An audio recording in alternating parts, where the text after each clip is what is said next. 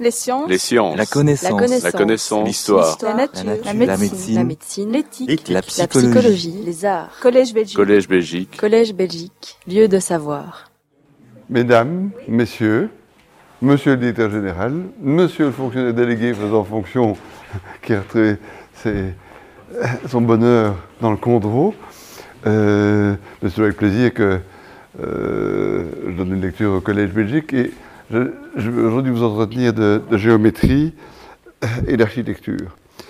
Euh, Alors, pour, je vais, et vous, je vais mettre ma montre là. Pour, non, sinon, si je la laisse là, je l'oublierai.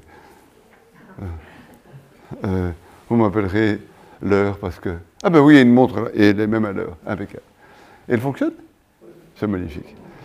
Euh, si vous voulez, le- la question de l'architecture est une question euh, fascinante. Euh, pour moi, mais pas pour moi. Et on peut se poser la question, c'est quoi l'architecture? Qu'est- Qu'est-ce qui caractérise l'activité d'architecte par rapport aux autres? Les volumes, c'est le fait du sculpteur. Le bien-être, le fait du médecin, du sociologue. La stabilité de l'ingénieur, que je suis de par ailleurs. hein. Le traitement de surface, le peintre. Donc, l'architecte tripote un peu à tout ça, mais quelle est sa spécificité? Eh bien, c'est le rien, le vide. La seule chose que nous travaillons, que nous définissons, c'est ce qu'il y a entre tout le reste. Et ça peut paraître euh, boba, mais en fait, c'est d'une puissance absolument hallucinante. En manipulant ce rien assez vide, on peut rendre une famille heureuse ou faire divorcer un couple. Rendre des fonctionnaires malheureux dans leur bureau ou les rendre heureux à leur travail. Et euh, on a un allié extraordinaire pour ça, le soleil.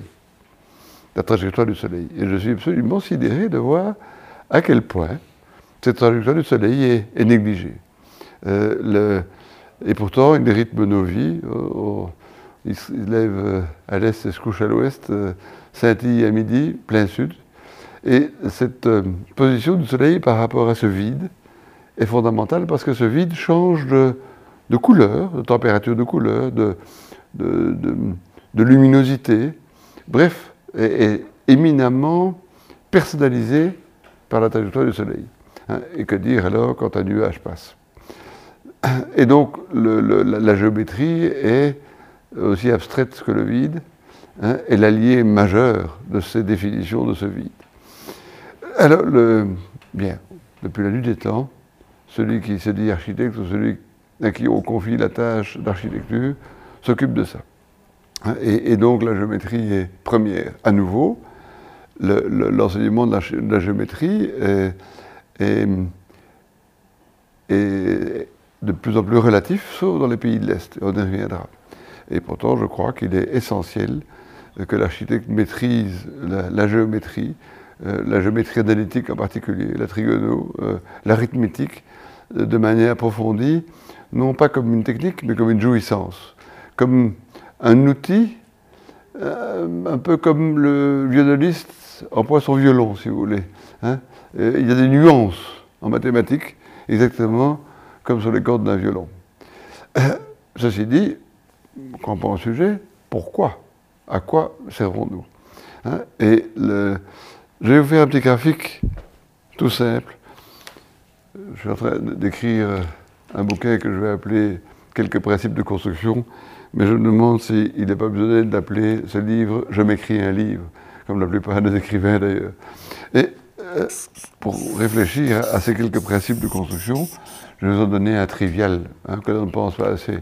La, la plus grande majorité des accidents dans un bâtiment sont dus aux chutes dans les escaliers. Hein.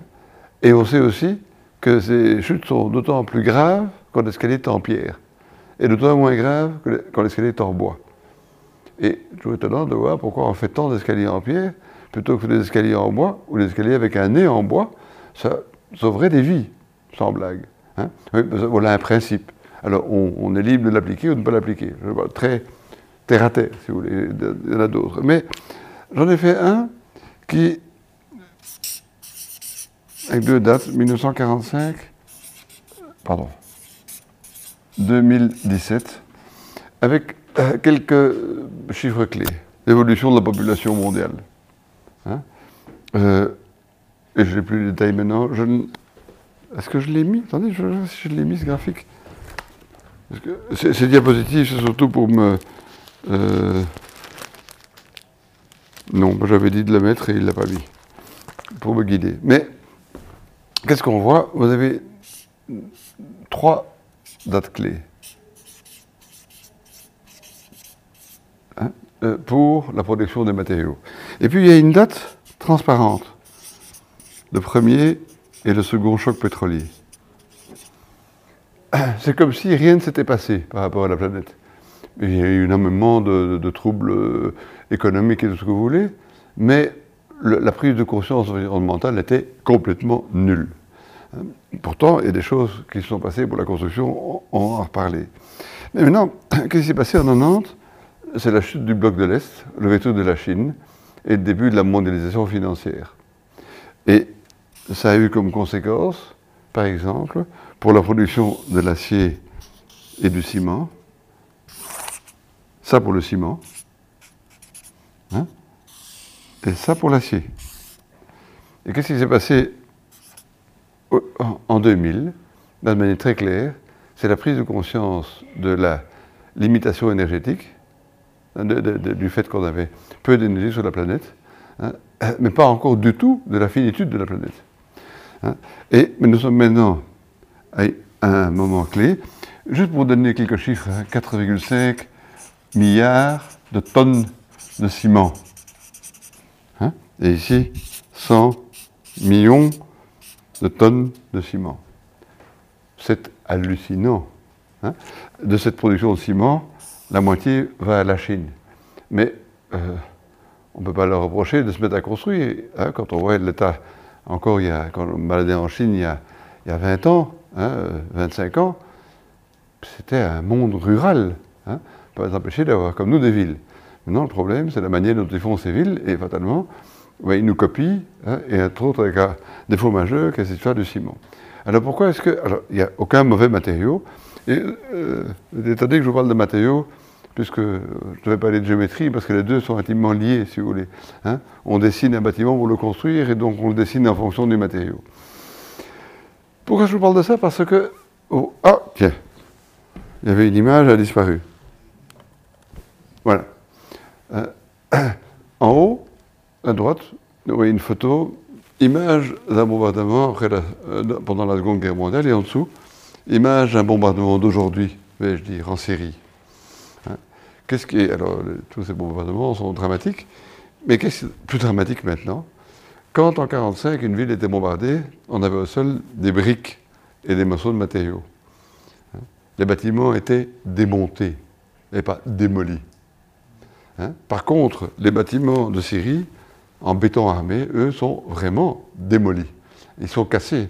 Pour reconstruire une ville en 1945, il y avait qu'à, excusez-moi l'expression cynique, ramasser les briques et les ramassonner. En 2018, il faut d'abord démolir, terminer la démolition avant de reconstruire.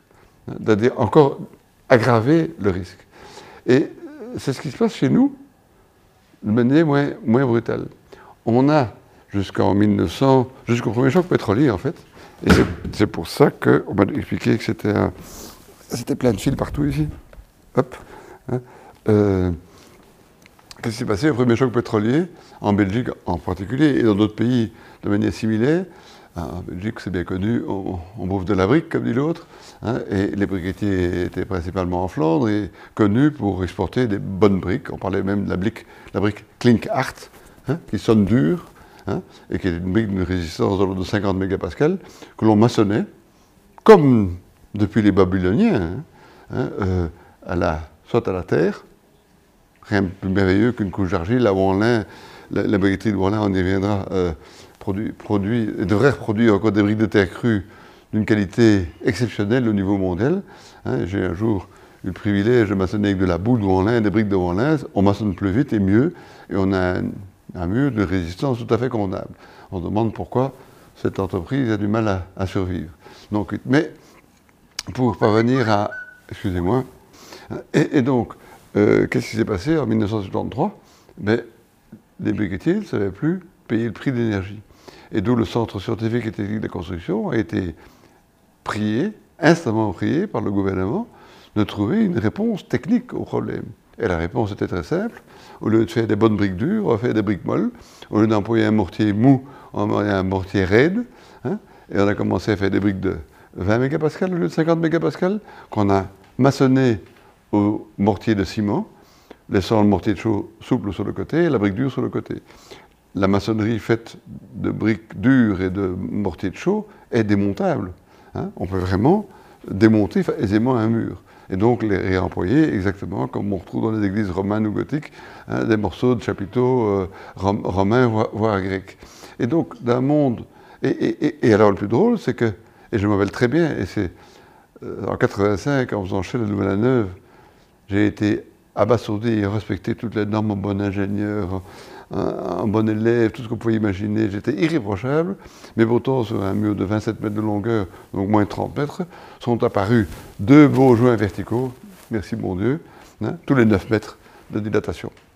Hein. et donc, même la norme était optimiste. Pourquoi? Parce qu'en 1973, en inventant les briques molles et le joint en moitié de ciment, on a aussi très rapidement dû inventer la norme sur les fissures. La fissure qui n'existait pas est devenue une conséquence légale euh, de l'économie du pays. Et donc, on a commencé à mettre des joints partout et, accepter les fissures. Hein. Et vous regardez autour de vous, vous prenez des bâtiments construits avant cette époque ou après, vous avez un monde sans fissures, un monde complètement fissuré, fragile et raide, et qu'il faut démolir. Hein. quand vous montez un bâtiment en bloc de parpaing de béton, hein, vous ne pourrez jamais récupérer la moindre un bâtiment en briques de terre crue maçonnées à la boue, vous récupérez les briques de terre crue. Les, greniers de Ramsès II à Luxor, qui date de 2000 avant Jésus-Christ, est en briques de terre crue. Quatre millénaires après, ces greniers de briques de terre crue sont toujours là. Qu'est-ce qu'on fabrique dans nos usines comme ersatz de produits qu'on doit démolir plutôt que démonter? Et donc, une des grandes réponses euh, à nos interrogations, penser à nos enfants et petits-enfants, c'est euh, l'urgence de renouer avec la démontabilité des bâtiments. Et j'ai le plaisir d'annoncer que Valérie Sudène, ici présent, avait exprimé ça dans le programme de la maison, de la, maison administrative de la province. Et un des premiers bâtiments en Belgique qui sera construit entièrement démontable, neuf, c'est les futurs, locaux de la province à Salzine, face au grand séminaire. C'est pas un long fleuve tranquille. Réinventer la roue, c'est pas facile. Hein. Trouver des, petites entreprises qui veulent jouer le jeu. Alors, rassurez-vous, ça m'a très bien, on a trouvé. Hein. Il, y a, 15 jours, j'étais moins sûr, parce qu'on était un peu dans la mélasse, hein. et, mais ça crée aussi de l'emploi. Et en plus de ça, donc, se, renouer avec la démontabilité des bâtiments va avoir des implications géométriques majeures, hein, mais est essentiel pour la planète.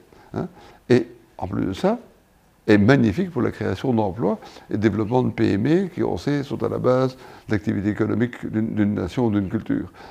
Et le, pourquoi est-ce que je raconte ça? Parce que maintenant, en 2017, tout à coup, la prise de conscience que la planète est finie va émerger. Exactement comme en 1990, il y a eu la, chute du mur euh, de Berlin, comme en 2000, on s'est rendu compte que l'énergie était rare, il a encore fallu près de deux, décennies pour se rendre compte que la planète aussi est finie, que la nature est aussi une chose rare et qu'il faut la protéger, que les extensions des animaux, ce n'est pas possible, vous connaissez tous l'histoire des, continents de plastique, hein, des cinq continents de plastique au milieu des vortex des océans.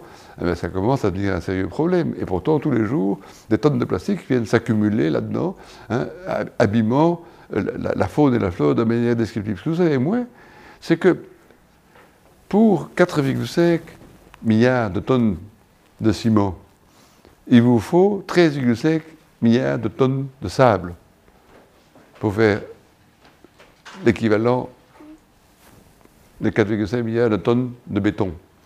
Et 13,5 milliards de tonnes de sable, ça se trouve pas n'importe où. Et du coup, partout sur la planète, on fait des carrières de sable. Hein. Et quel est le sable le plus facile à prendre? Ben, des côtes.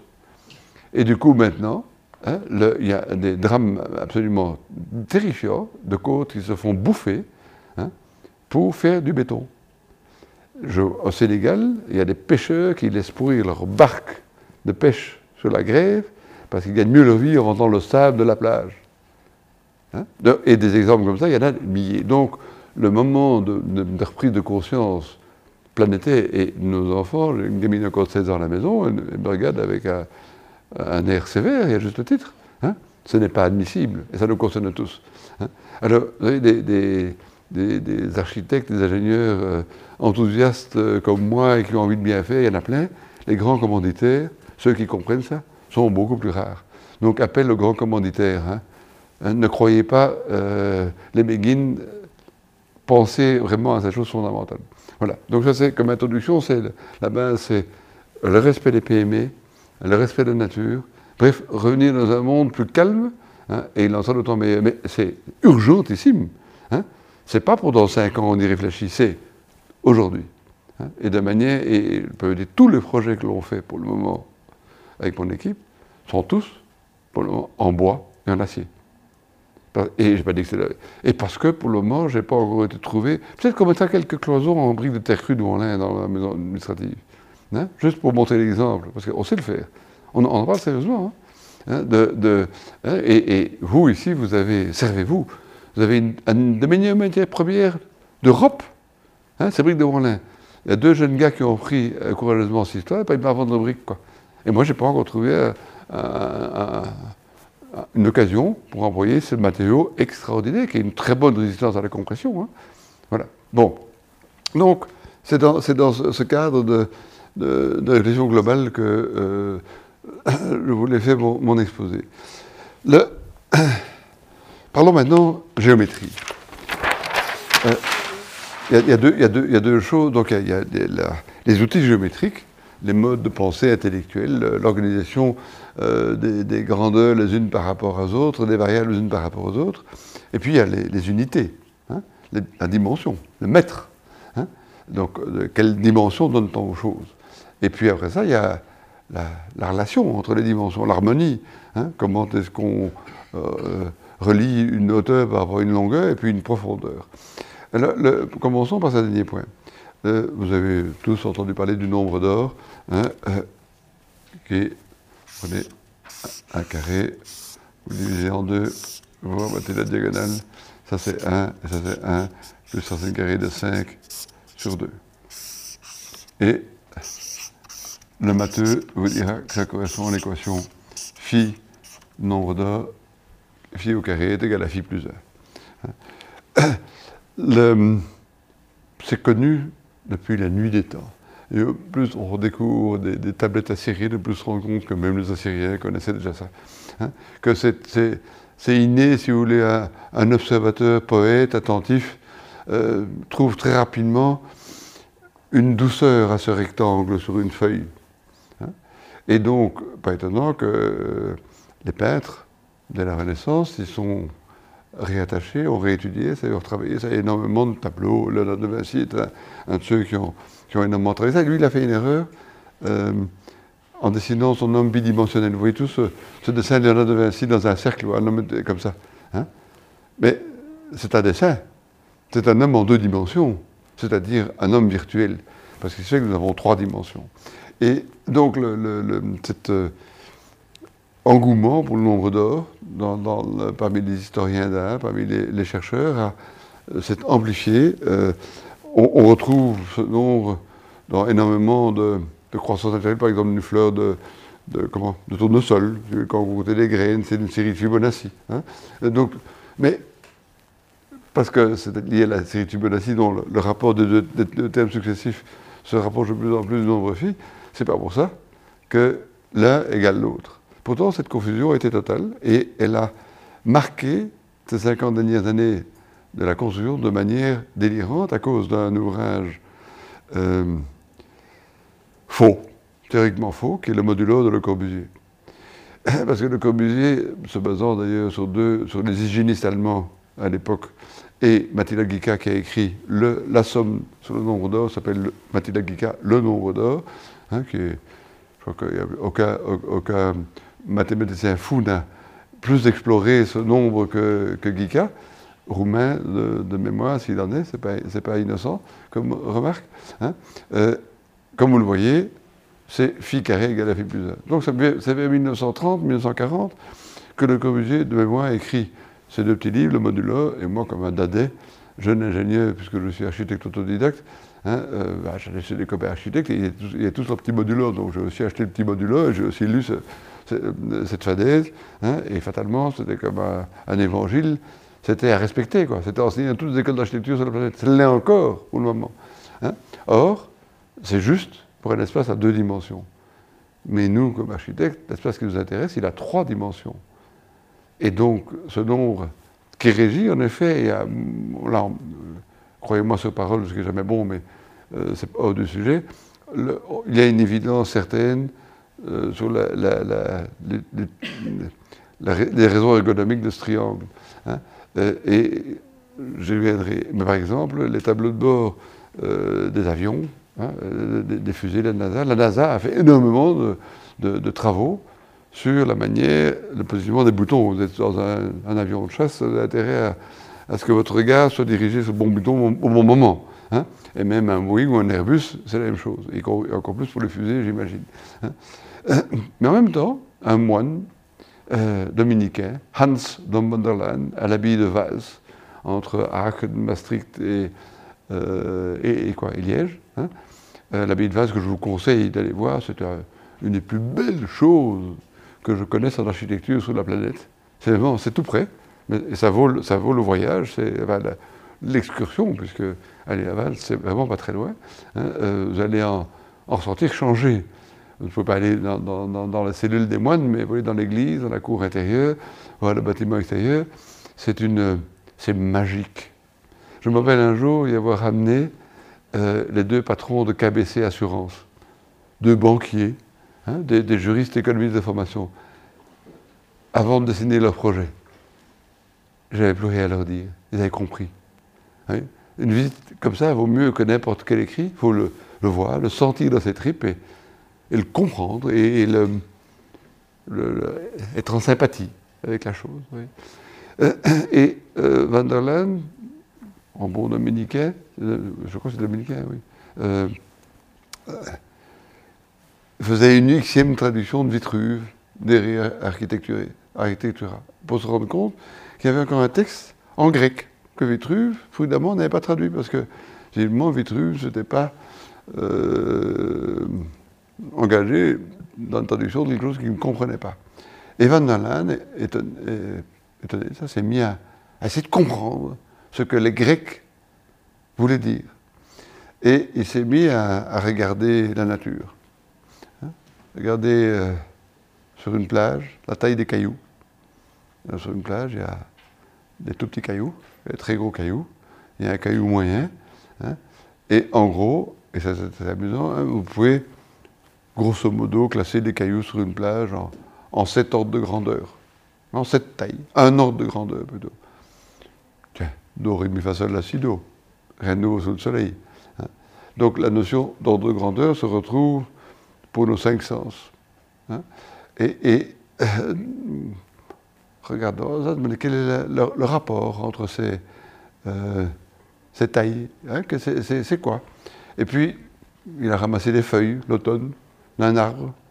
Hein, d'un arbre, Tiens, les différences de taille, euh, fatalement, les feuilles d'un arbre ne sont pas toutes les mêmes, donc il y a des différences de taille. Donc, quelles sont-elles hein. Et il a continué à, à, à se poser toute une série de questions ce que j'essaye de faire, tiens, ça s'éteint automatiquement ce machin? Ouais. Euh, hein, le, why est une des questions les plus magiques pour comprendre cette histoire de proportion. J'ai dessiné là deux segments de droite parallèles de dimensions identiques. Telle est ma déclaration. Eh ben, ces deux droites, d'abord, ce pas des droites, elles sont un peu chromes. Deuxièmement, elles ne sont pas parallèles, elles sont un peu angles. Et troisièmement, elles ne sont certainement pas de même longueur. Donc, et, vous imaginez, quand un architecte fait une déclaration qu'il explique un projet, il commence à dire ce sont deux, droites, deux, segments de droite parallèles identiques, il a commis trois mensonges. Évidents. Hein. mais ils sont tellement crédibles qu'on lui pardonne. Hein. Oublions la, la non-rectitude et le non-parallélisme. Et regardons différence de longueur. De combien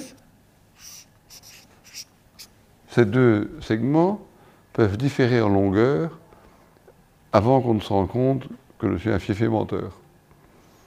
Alors, il y a ça une manière de faire. Il est évident aussi que cette perception va dépendre de la distance entre les deux éléments. Si je viens mettre ce, truc-là juste ici à côté, eh bien, cette dimension-là va, toute évidence, être plus petite que celle-là. Hein, et à une très grande distance, hein, la, règle ne joue pas. Hein. Donc, à nouveau, mais là, je vous renvoie euh, au petit livre, à, lire après une bonne note de café le matin, l'esprit bien clair et va passer une bonne nuit, qui s'appelle en néerlandais Plastische Getal, en français le nom plastique, en, espagnol il nombre plastico, etc., euh, etc. Ça a été traduit dans toutes les langues, vous pouvez imaginer, y compris en chinois. C'est 12 leçons sur l'ordonnancement de l'espace architectonique. C'est, même pour l'ingénieur matheux que je suis, ardu à lire. Hein. Euh, la première leçon, il faut la relire, la relire pour la comprendre, et puis une fois que vous l'avez compris, il faut l'assimiler, passer à la suivante. Mais pour ceux que ça intéresse, l'exercice vaut la peine, c'est monumental. Vous pouvez l'avoir euh, free of charge sur Internet, hein, ce, bouquin-là. Et de fil en aiguille, c'est donc parmi avec ces questions très simples, hein, ce genre de questions qu'il faut se poser, comme euh, la question de savoir s'il faut construire comme avant 1945 ou comme maintenant, vous voyez, ce genre de questions naïves que tout adolescent pose à ses parents, hein, et qui mettent les parents dans l'embarras, hein, à dire bah, je sais pas, oui, mais on a fait une connerie. Hein.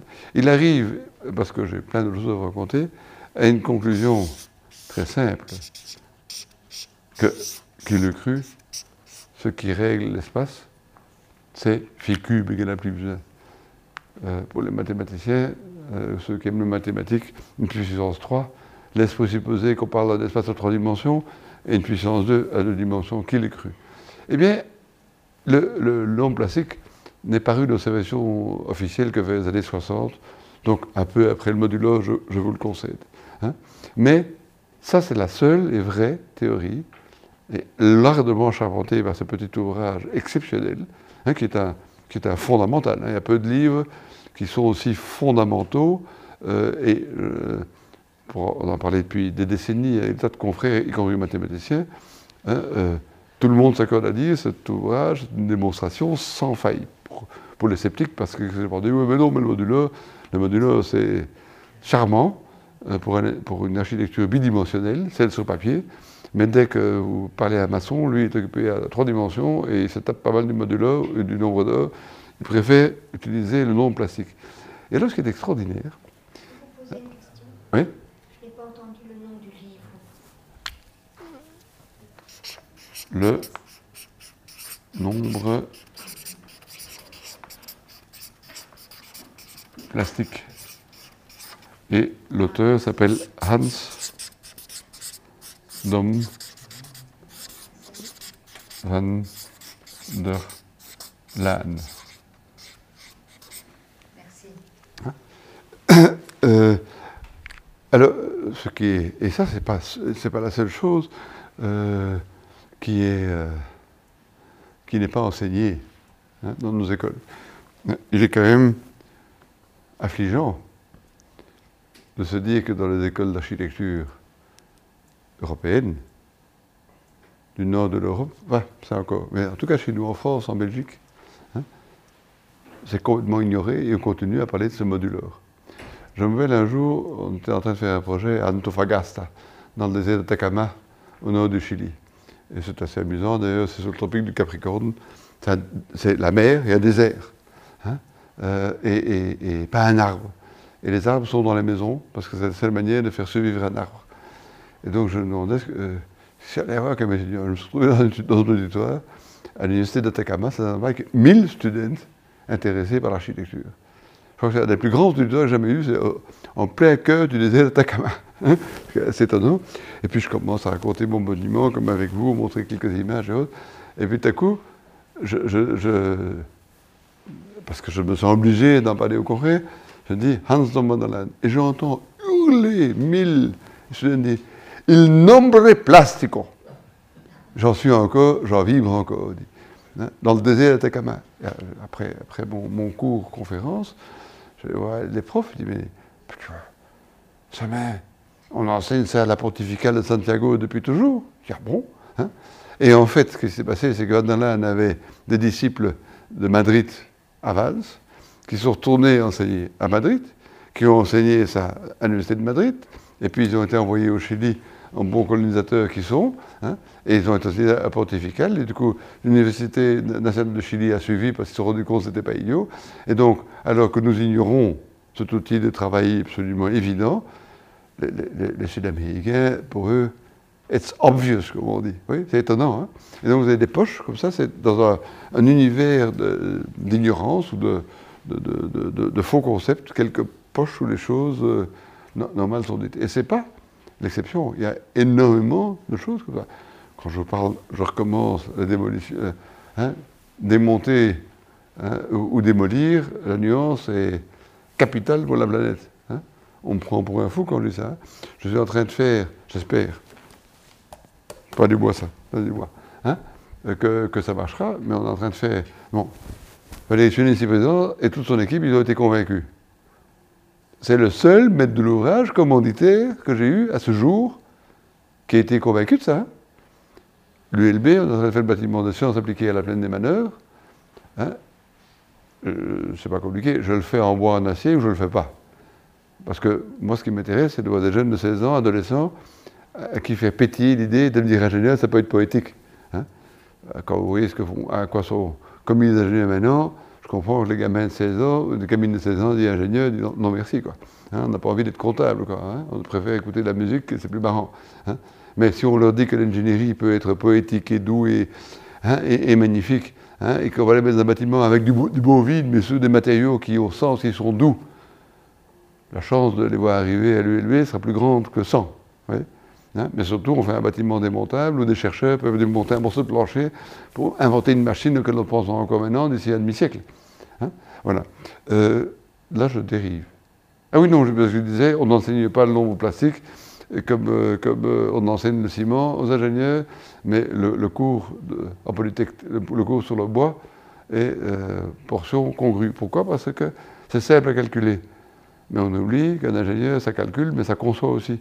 Hein, et que donc, euh, si le bois est simple à calculer, du moins pour les choses ordinaires, hein, manipuler le bois est beaucoup plus complexe, et les compagnons charpentiers vous en diront plus sur le sujet. Mais, et mais donc, donc rappelez-vous, hein, je on n'avait pas de dimension et de proportion. Je suis toujours qu'aux proportions. J'ai amené des kilos de, slides, mais si ça vous intéresse, je préfère faire ça plutôt comme un cours. Et si vous voulez voir des images de ce que je bricole, venez sur mon site internet et vous avez tout ce que vous voulez comme image. Hein. Ce qui est extraordinaire, hein, c'est que ça nous ramène à quelque chose. Et, pour le moment, je m'intéresse beaucoup euh, aux, aux, aux, aux, travaux et aux fouilles en Assyrie, Babylone et tout, toute cette période bien antérieure aux Grecs, hein, bien antérieure aux Égyptiens aussi, hein, avec les découvertes qu'on continue à faire, et entre autres en mathématiques. Hein. Eh bien, il y a des petits carrés ici. 1, 2, 3. 1, 2, 3, 4. Vous vous rappelez tous du triangle dit de Pythagore. Eh bien, ça,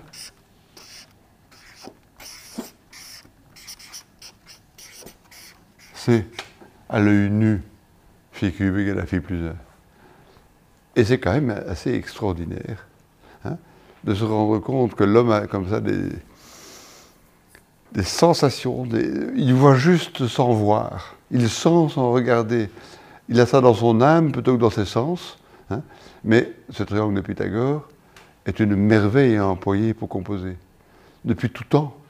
Hein. Et quand je vois, et j'ai une bibliothèque, je vais offrir ça à une UNIF quelconque, hein, parce que l'ombre d'or, qu'est-ce que je n'ai pas été pollué? Ça je, je, crois, je dois avoir un bon mètre cinquante de, de tracés régulateurs, des églises romanes, gothiques, des palais de tout poil, hein, ou, des doctes euh, chercheurs se sont évertués à mettre des, triangles, des rectangles d'or partout. Quoi, hein, Jusqu'à un jour où j'ai pris la même église romane, je ne sais plus, c'est Tournus, hein, et je commençais à employer des rapports simples comme 1 sur 2, 2 sur 3, 3 sur 4, pour me rendre compte qu'on savait exactement raconter la même chose. Donc euh, attention aux, croyances, et de nouveau, why, oui, bon, peu importe. Où, est cette flèche? Là. hein? Euh, peu importe. Et, donc, et alors pourquoi euh, Et ça a des conséquences énormes. Par exemple, pour parler des briques. Il y a une invention belge qui est due à Feu Antoine de Grave. Tu as connu Antoine, toi? De Grave Directeur général de République Je non. J'ai hein eu comme professeur. Oui À Louvain. Oui. oui. Hein euh, euh, en fait, un homme d'une modestie inimaginable, mais un homme qui a fait énormément pour la construction, et il aurait mieux fait d'être écouté.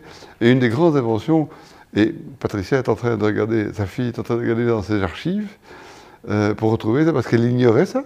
Et je ne suis pas sûr, c'est une croyance que j'ai quand même étayée, mais je vais avoir la preuve. Mais il me semble que c'est Antoine de Grave qui a mis de l'ordre dans les briqueteries belges et créé Pax Romana, en disant vous n'allez pas chacun faire votre format de briques, la construction, la construction est un effort collectif. Et nous, ministère de public, on va vous dire les briques, le format des briques qu'il faut faire. Ce qui fait sens. Hein, parce que, imaginez un architecte qui doit dessiner un bâtiment suivant le format de telle briqueterie puis d'une autre, ça fausse le marché, la livre concurrence. Et, sous réserve de confirmation par sa fille Patricia, de, de, Grave invente euh, les, proportions, la brique au format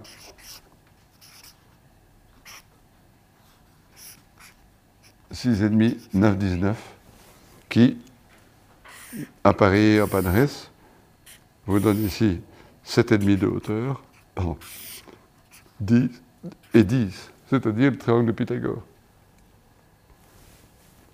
Maintenant, regardez au bâtiment. Et cette brique n'existe en Belgique que depuis 1950. Hein, avant ça, vous avez des briques de, tous les formats. Chaque briquetier avait, sa brique. Alors cette brique a énormément de vertus. Au-delà du fait qu'elle apaise l'essence quand on voit un bâtiment, mais également parce qu'elle correspond à des choses très très pratiques. 3 hein. sur 4, c'est non seulement l'appareillage des briques, mais c'est également, hein, c'est plus ou moins, plus ou moins 37 degrés, c'est également, tout ardoisier vous le dira, une pente tout à fait correcte pour une toiture. Quand vous travaillez des tuiles ou des ardoises, ou du chaume. Hein. C'est un bon angle. Hein. Et puis, c'est exactement aussi l'angle idéal pour un escalier. Hein. On peut raconter nos amis hollandais dans la maison à Amsterdam et autres des escaliers quasiment à 45 degrés.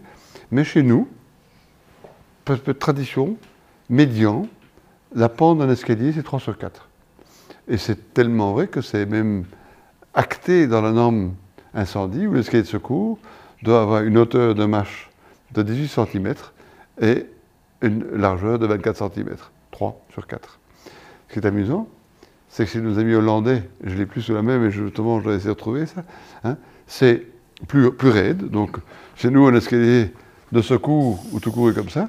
Chez nos amis hollandais, la pente est plus grande et chez les français, légèrement plus faible, dans leur norme nationale pour l'escalier de secours. Hein. Vous imaginez aussi, avant de ça, c'est un, autre thème, c'est l'incroyable euh, euh, impact culturel hein, de la géométrie, et réciproquement.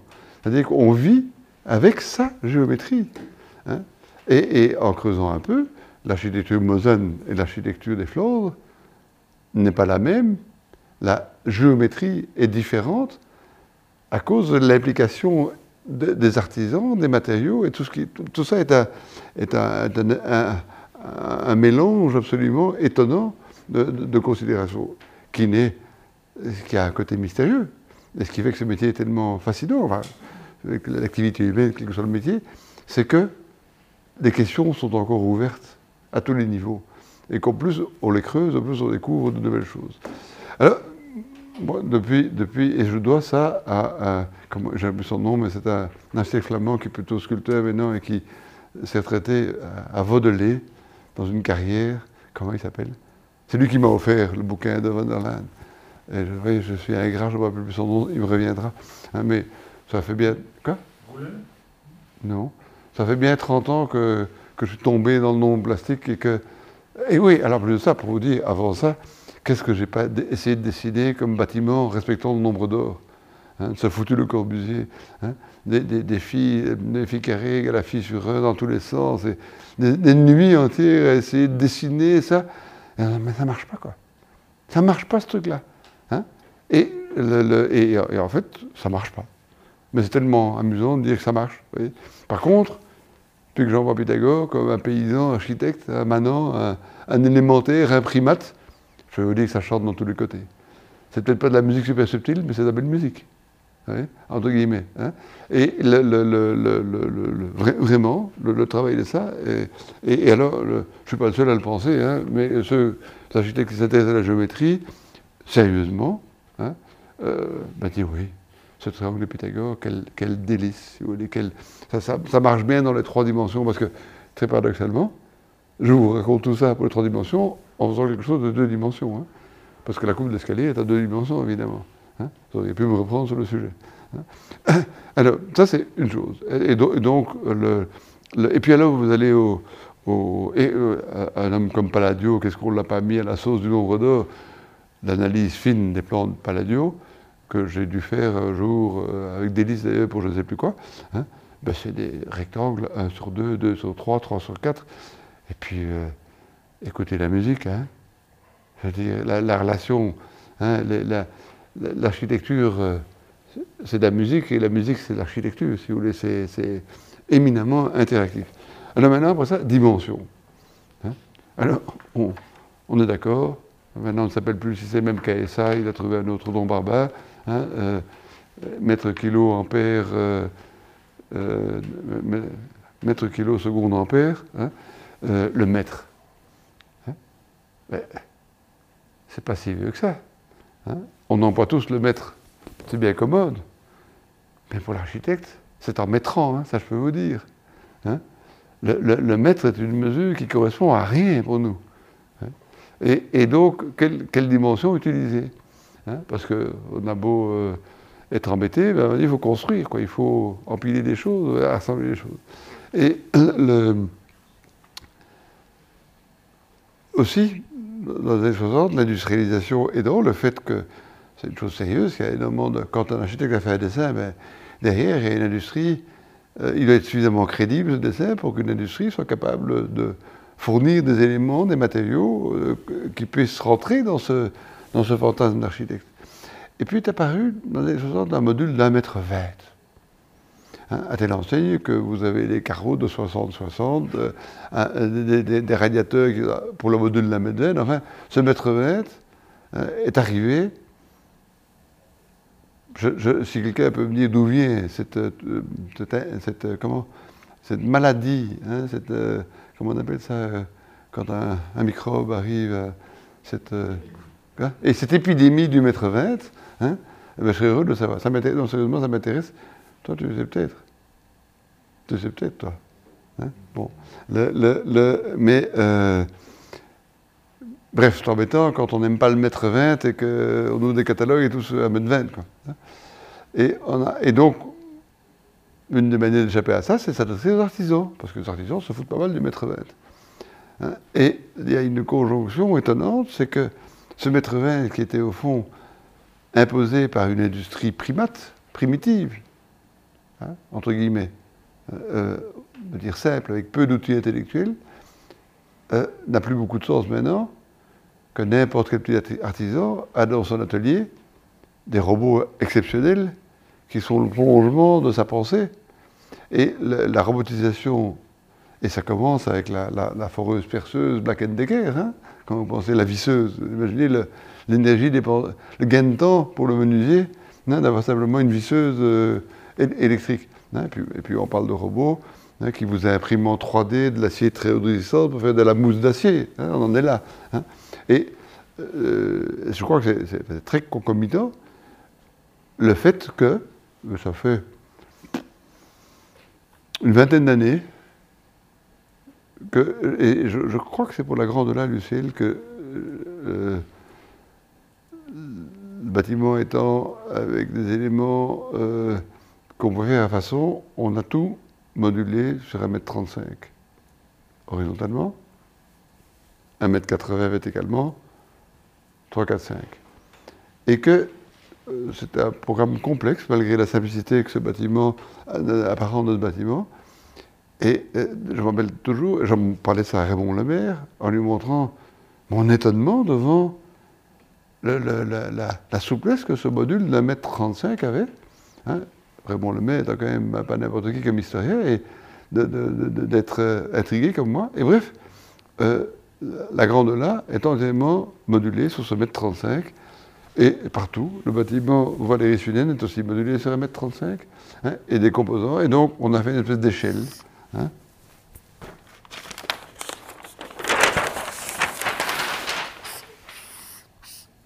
Un 35, 67 et demi, 45, 22 et vous inventez à façon une série de multiples et sous-multiples, une espèce de rite harmonique. hein. Et euh, de mémoire, hein, le baroudage à la grande là, ils sont à 11,25 cm. Ça, je sais. hein. Et, on a fait des marches plus amples parce que ce qui est 3 sur 4, c'est bien pour la commodité, mais quand vous faites un palais, il faut des, des- marches de 15 sur 45, quoi. Euh, plus, voyez. Hein, Et, puis, vous, vous jou- vous jouez avec ça. Et donc, ça, pour parler de l'autre aspect, c'est les dimensions. C'est absolument étonnant de voir combien, et je dis, ça fait 20 ans que j'en jouis, et j'en parle avec concret, et les artisans et entrepreneurs sont, sont, très sympathiques à cette idée. hein. Alors, l'intérêt, hein, c'est que euh, pour passer d'un 35 à 1m20, il n'y a qu'à enlever 15 cm. Et donc, quand on doit vraiment employer euh, des, ersatz euh, hein, du style des, dalles 60-60 euh, en n'importe quoi, eh bien, on met 60-60 et 15, on appelle dans notre jargon un bandraster, et il se fait que, hein, ça c'est magnifique parce que on peut bien y mettre des luminaires de 12 cm dedans, et ainsi de suite. Et on s'est rendu compte que ce module anormal était en fait d'une normalité incroyable parce qu'on n'est pas venu récupérer toute la production de base basée sur 60 dans ce module d'un mètre 35. Oui, c'est, de géométrie et tous les jours on a comme ça des, nouvelles, des nouveaux étonnements en se posant la question pourquoi, qu'est-ce qu'il faut faire, comment? hein. Et cette géométrie est vraiment omniprésente. Autre élément à de taille, donc on a même parlé de, l'unité de mesure. À quoi on va faire hein? 45 cm, c'est une bonne hauteur pour les fesses. hein? Propos- mais il faut aussi mettre 75 hein, avec un 35, en, en qu'il y ait une bonne hauteur pour une table, et ainsi de suite. Et donc on va venir à retrouver, en jouant avec ces, ces chiffres tout simples, hein, euh, euh, vous, parvenez à organiser ça. Et alors, ce qui est amusant, c'est que la même chose en 1,80 en vertical, hein, de manière, et vous pouvez retrouver le 1,35 et le 1,80, plus 3, 4, donc euh, il faut ajouter qu'un tiers pour retrouver le 1,80, donc on se retrouve, et on retrouve le- euh, on, tombe sur nos pattes, hein, c'est, euh, 35 plus 45, et ainsi de suite. hein. Et do- donc ça c'est pour l'outil de dessin, si vous voulez. hein. Euh, et je peux vous dire que je manipule par la force des choses, surtout par l'âge. J'ai 70 ans, ça veut dire que je commence ma deuxième vie, si vous voulez. J'ai fait assez de caca pour être crédible, hein, et maintenant je peux faire des choses sérieuses, si vous voulez. Donc, le, et, et donc, fatalement, on me confie des bâtiments de plus en plus grands, de plus en plus complexes, hein, euh, et euh, conscient de cette responsabilité, euh, hein, je, me préoccupe de, ce que- hein, des démolitions et de savoir comment faire. Je suis en train d'imaginer une tour de 45 étages entièrement en bois et en acier aussi, nonobstant le lobby du béton. Et je discute amicalement avec euh, monsieur, euh, non, m'échappe maintenant, peu importe, de la de, de l'industrie du ciment. Euh, euh, parenthèse, vous savez que euh, on fait de l'excellent ciment, de l'excellent, mm, euh, oui, ciment, avec du laitier de haut fourneau. Donc les scories de, comment, de, haut fourneau, coqueril Sam par exemple, hein, vous savez faire avec 100%, 101 grammes de ciment Portland, hein, de,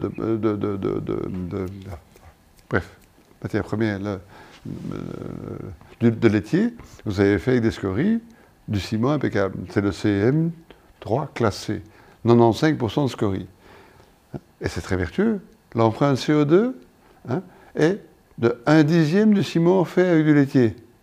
Et vous imaginez ce laitier qui est fait dans ces grands cylindres que vous voyez tourner chez CBR et autres, qui est une pollution planétaire absolument incroyable. hein. Vous savez pourquoi on n'emploie pas J'en parlais à Jasinski. J'avais encore euh, hier matin au téléphone. Hein, pourquoi, diable, est-ce qu'on n'en pas hein, de, de, CM3C Parce que sa prise est plus lente. Et, alors là, vous allez mettre ça aussi dans la géométrie. Hein. Cette obsession de construire rapidement, ben c'est une boutade, c'est un bobard. C'est une fiction, si vous voulez, parce qu'il faut regarder le, développement complet de l'acte de construire et savoir où on met les jours. Hein. Les jours qu'il faut donner en plus à ce ciment de haut fourneau pour faire prise, deux ou trois jours en plus. Hein. C'est rien dans le délai pour obtenir un permis de bâtir, hein, pour discuter avec les riverains. Et pendant qu'on fait ça, si on, est, si on a l'âme en paix et qu'on sait qu'on viendra convaincre les riverains, eh bien, on fait les plans, et ce temps-là gagné, on le donnera au chantier pour que ça fait plus lentement et mieux, en employant mieux les matériaux. Et l'argument, donc tous ces arguments, si vous voulez, on nous les balance régulièrement hein, pour faire des choix qui sont pas justes. Et je pourrais citer des, billets de même nature. Vous voyez comment toutes ces choses sont euh, liées les unes aux autres. Mais je reviens en arrière, j'en étais où? Je ne sais plus. Madame? Vous savez j'en étais? Non. La dimension, oui. donc maintenant, on a, on a ce mètre. Et puis, euh, euh, il faut, on fait des. Quand même, l'espace le plus logique est parallélépipédique. Certainement, on peut aussi vivre dans une hutte ronde, dans une tente ronde. Euh, et c'est vrai que c'est gai de s'asseoir autour du feu en rond, mais à nouveau, c'est quand même depuis la nuit des temps, le, rectangle, l'invention du rectangle, hein, parce que quand on est tout seul, tout nu dans la jungle, j'en sais rien moi, hein, créer un rectangle. Même les, comment, ces gars qui font des cabanes à 30 mètres au-dessus du, des, forêts dans le Salamis, excusez-moi, c'est Ah non. non. Bon, je sais pas comment il faut faire. Euh, donc, parlons, tombons d'accord sur le fait que, nonobstant le fait qu'avec un ordinateur, on peut faire des bâtiments comme ça, hein, et vous envoyer comme ça, en autopoil, dans les gazettes, euh, aux journaux télévisés ou autres, que ça coûte une fortune, ça sert à rien, hein, euh, que c'est du niveau du hamburger. Hein. euh, Je pèse mes mots, c'est un scandale pour l'humanité d'aussi mal employer les sciences et les technologies. Par contre, se poser la question de savoir quelle est, quelles sont Hein, donc on n'avait pas les proportions de, dimensionnalité.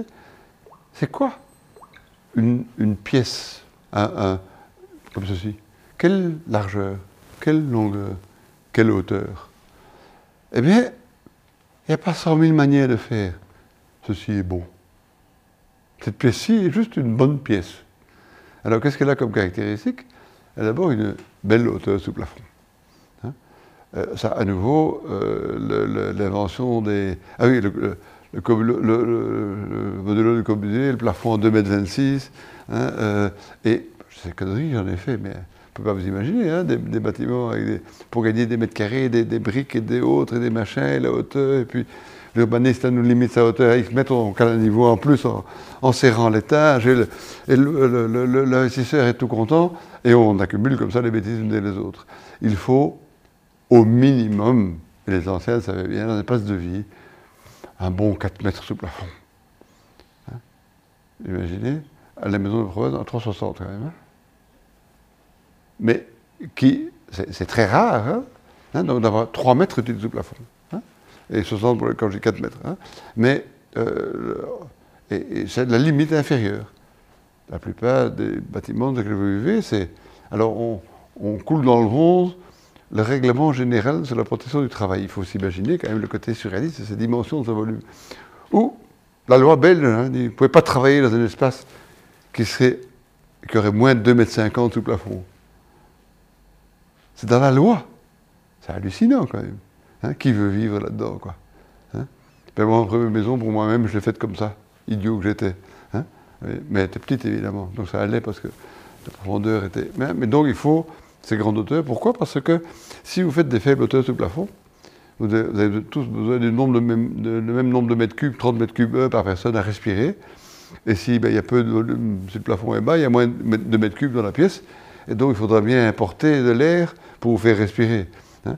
Et que la conséquence de faible hauteur sur le plafond, c'est l'air conditionné. ouais. Si, comme à la province, on met des hauteurs plus hautes, eh on aura besoin d'air conditionné. Et on peut de nouveau ouvrir les fenêtres. ouais. Et donc, cette simple question de la proportion d'une pièce fait que vous entraînez derrière vous un, fatras de technologie complètement inutile. hein. Un bâtiment ne vole pas, ne roule pas, ne navigue pas, ne grandit pas, hein, mais il meurt. hein. Ça, vous en rappelez. Et s'il meurt, il faut, le démonter. Mais donc, toute cette comparaison avec les objets volants, navigants, roulants, sont complètement perturbants parce que ça n'a pas de sens. Évidemment, dans une voiture, vous, avez, voulez limiter l'espace, mais là, vous avez votre, votre ERCO euh, personnel. voyez. Idem pour l'avion, idem pour le poste de pilotage d'un- navire. Donc, des grands espaces, des fenêtres qui s'ouvrent. Deuxième chose, hein, la lumière. Je, commençais mon exposé par vous dire que notre métier, c'était s'occuper du rien avec le soleil. hein. Eh bien, le soleil, il nous apporte plein de choses, entre autres la lumière. Et avoir des grandes hauteurs sous plafond ben, vous permet de faire rentrer la lumière plus profondément. Et imaginez donc maintenant ces immeubles avec des faibles hauteurs sous plafond et des pièces profondes. Ben, fatalement, euh, vous avez une batterie tube néon, ou de LED maintenant, c'est mieux, c'est plus chic. hein. Et au lieu de vous occuper de l'isolation de tartiner au bâtiment de 15 cm de laine de roche, c'est pas mauvais, mais hein, hein, le, grand désastre, c'est tout le reste. Quoi, les dépéditions du mur par rapport l'éclairage artificiel que vous devez allumer, l'airco et tout le bazar, euh, c'est comme on dit en flamand, om te lachen. hein. Ça n'a pas de sens. Donc, faites des pièces grande hauteur de plafond avec des belles fenêtres hautes, une sur deux comme ici, hein, la moitié du mur. hein. Moi, j'aurais tendance à mettre un peu plus pour prendre plus de lumière, le cas échéant. Et comme conséquence, la profondeur de la pièce est évidemment liée à la hauteur de ce, plafond. Et que euh, si vous avez 4 mètres sous plafond, ben, il est raisonnable de ne pas faire des pièces ben, comme ici. Ici, il y a un peu plus que 4 mètres sous plafond. Hein, quatre- qui- qui- combien on dirait ici? Je ne sais pas me mettre debout là, mais. Oui. 4, mètres 50, je dirais. Hein Hein, et puis la largeur, ici, ça fait euh, un bon 7 mètres, Hein mais faire des pièces plus profondes que 7 mètres n'a pas de sens. Si, un entrepôt pour stocker du grain, si on veut, hein, mais encore, c'est un bâtiment très spécialisé. hein. Et donc, de vous dire, vous faites des bâtiments qui ont, avec deux façades, de 12 à 13 mètres de large, c'est un grand maximum vivable. Et tout bâtiment que vous faites plus profondément, ben, c'est du mètre carré que vous allez payer, mais pour inutile, si, mais stocker des archives si vous voulez, mais qui n'aura aucune fonction. Et si vous êtes dans ces dimensions-là, vous remarquerez que la quasi-totalité des activités humaines peut se développer. Hein, c'est bon pour, un hôpital, pour une école, pour, euh, pour un espace de travail, pour un logement, tout ce que vous voulez. Et les anciens, avec leurs bâtiments démontables, non seulement ils étaient démontables, mais mieux que ça, ils étaient réaffectables. Donc nous, on a inventé les bâtiments à cause de la géométrie et des matériaux qu'on démolit, non seulement parce qu'on a tapé dessus, mais souvent parce que la fonction ne répond plus à, l'objet étriqué pour lequel elle a été construit. Hein, et, euh, Namur, ici, il y a plein de bâtiments qui ont été à tour de rôle, école, logement, palais, hôpital, euh, euh, industrie légère ou autre, hein, commerce, tout ce que vous voulez. hein, et on n'a pas pour autant bou- bousillé les murs, quoi. et donc, euh, ça, c'est tellement fondamental de faire une ville toute simple, faite de bâtiments. On, on ferait un million de mètres carrés, et ce que va dedans, on n'en sait rien. Mais on les fait tous raisonnables. Et, toute l'activité humaine peut venir se mettre dedans. Oui, à quel point la géométrie est fondamentale là-dedans. Et alors, quand vous faites ça, ici, hein, ça, ce mur en terre crue, il est bien plus assez que résistant. Avec cette épaisseur-là, même l'isolation devrait suffire. On peut, on peut un peu- plus large si on veut. hein. Euh, et, vous faites ça avec les matériaux, vous allez chercher à 30 kilo- dans, les, dans un rayon de 30 km. vous n'avez pas besoin de beaucoup plus. Et il n'y a pas de raison. hein, et vous pouvez évidemment utiliser tous les progrès scientifiques et autres pour affiner vos calculs, pour vous assurer de tas de choses qui seront finalement assez évidentes.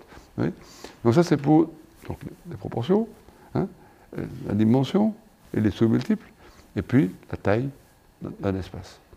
Et puis, une fois qu'on a défini ça, on va dans les éléments plus fins de géométrie. hein. Et euh, lié à cette préoccupation euh, que- qui commence à devenir urgente hein, sur le respect de cette euh, planète, hein, qui est là pour nous aider, euh, euh, quelle quantité de matériaux? Et là, je prends ma casquette d'ingénieur, et je pense à la géométrie d'ingénieur. Les structures des bâtiments sont, grosso modo, dix fois plus importantes que nécessaire. M'entendez bien? Pour faire tenir un bâtiment, il faut dix fois moins de matière que ce qu'on met d'habitude en œuvre. Et malgré ça, les ponts s'effondrent. Ouais. Devez savoir, juste pour euh, vous faire paniquer un peu, que dans l'Eurocode, la durée de vie du béton est fixée à 50 ans. Ben, le projet n'a tenu plus que 50 ans. Il a tenu au moins 60 ans, non? De quoi est-ce qu'on se plaint? Et- et Est-ce que vous vous rendez compte de ce genre, genre d'aberration? Ben, Évidemment, il faut entretenir ces ponts. hein. Et dans l'Eurocode, il est noté, béton, il est noté qu'on peut aussi calculer la structure pour qu'elle résiste 100 ans. Curieux quand même. Hein?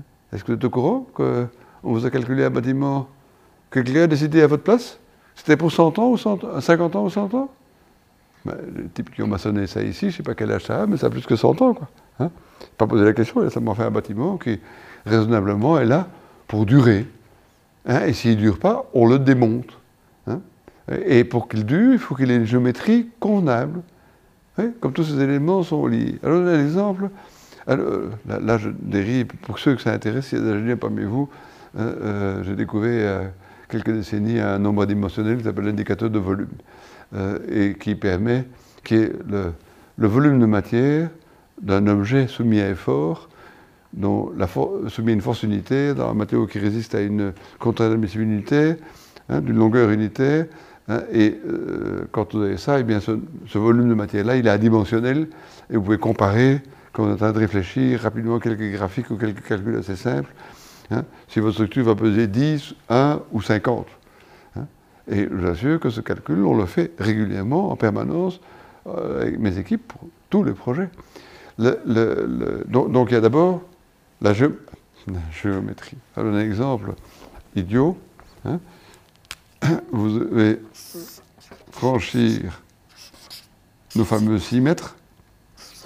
hein, et puis vous avez là-dessus X kilos au mètre carré. hein. Mettons une tonne au mètre carré. Eh bien, euh, la, la solution, alors c'est amusant pour une géométrie, la solution la plus mauvaise que vous puissiez imaginer, c'est un tronc d'arbre. Tout ingénieur vous le dira. Mais pour le Finlandais qui est en train de faire son isba au nord du cercle polaire, pour lui, hein, c'est la meilleure des solutions. Parce qu'il a peu de temps, hein, avec une température au-dessous de moins 50 degrés, hein, et que donc lui, aller abattre un arbre, hein, lui mettre une fente, l'empiler et faire un plancher en rondin, comme vous voyez ces isbas russes, finlandaises ou autres des pays nordiques, c'est la logique constructive. Hein? Et donc, Taco dit, tiens, ce poids est à mettre en relation, cette géométrie, avec toute autre chose. Chez nous, on a pris l'habitude d'écarrir les pièces de bois. hein? Mais en faisant ça, on a dépensé de l'argent pour faire quelque chose de moins résistant. Parce que même si c'est moins bon, si le rond est moins bon que le carré, hein, évidemment le rond est moins bon que le même carré à la même hauteur, mais le rond qui est inscrit le carré est évidemment plus résistant que le carré. hein. Et donc, il faut se rendre compte, alors pourquoi diable est-ce que l'humain a commencé à tailler des pièces de bois pour avoir quelque chose qui était moins bon après hein Et bien, moi, je posais la question de pourquoi est-ce qu'on a taillé des pièces de bois hein Eh bien, parce que le, rondin, quand vous mettez des rondins les uns à côté des autres, il faut encore mettre quelque chose au-dessus, et ainsi de suite. Et vous voyez, dans l'architecture antique, tous les cas de figure, avec un audit, et il n'y a pas de, de solution idéale hein, entre oui, la pièce équarrie hein, et le rondin lui-même. Hein, et, donc, à chaque fois que vous dessinez un élément structurel, il faut vous poser des questions aussi élémentaires que ça. Quelle forme Alors maintenant, imaginez que ce soit un pont. Les Romains, et on en a encore quelques-uns, ont fait des magnifiques ponts en arc. ces ponts en arc consomment beaucoup moins de matière. D'abord, de manière, on n'avait pas fait des ponts en arc aussi grands avec du bois. Et encore, je ne sais toujours pas comment est fait le, le plancher, la salle des doges à, Venise, avec une portée de 20 mètres. hein, euh, euh, j'ai pas, pas- pas dire que je n'ai pas cherché comme un fou, hein, mais il y a quelques bâtiments exceptionnels comme ça. Il est très très grande portée. On se demande comment les anciens faisaient. hein. Puis on a fait ça. Et puis maintenant, on peut faire ça avec un fin tube d'acier. Et puis, si les charges sont plus variables, on avec des trilles en acier. Et chacune de ces solutions, de ces géométries, ont des. Et je, prends le cas de la structure parce que c'est simple et compréhensible, mais chaque euh, question qui se pose dans l'acte de construire est, en fait en tri multiple. C'est-à-dire que et- ce qui est intéressant, c'est de- avec le commanditaire, avec la société, qu'est-ce qu'on éviterait comme discussion avec des comités de quartier si euh, on, parvenait à calmer le jeu tous ensemble quelles sont toutes les données de la question hein? Et là, à nouveau, Valérie euh, je crois, avec énormément de patience, va bien à rassembler tout le monde, peut-être, parce que vous, vous posez toutes ces questions que les gens disent, ben oui, au fond. Ben oui, la question, elle est aussi simple que ça, après tout. quoi. Oui Hein? Euh, lié à ça, et ça c'est tout nouveau, et ce sont des nouvelles chaires qui apparaissent dans, nos universités, euh, en faculté de sciences humaines, hein, c'est l'étude des externalités. hein. Tout ce que tout ce qu'un acte induit comme acte parallèle. Alors, euh, si vous voulez, vu par un petit bout de la lorgnette, l'histoire de la poutre écarie par rapport au tronc d'arbre, hein, eh bien, la seule raison qui permet d'écarir, c'est évidemment une, exter- une externalité. hein. Et euh, alors que ça paraît évident, hein, le quotidien n'en tient pas compte. Et un exemple très très simple, quand on fait un bâtiment, le commanditaire a un budget. Et pour lui, il est sacro-saint de respecter ce budget de construction. Mais ce budget de construction ne veut rien dire. Parce qu'après le coût de construction, il y a les coûts de fonctionnement et les coûts de maintenance. Hein.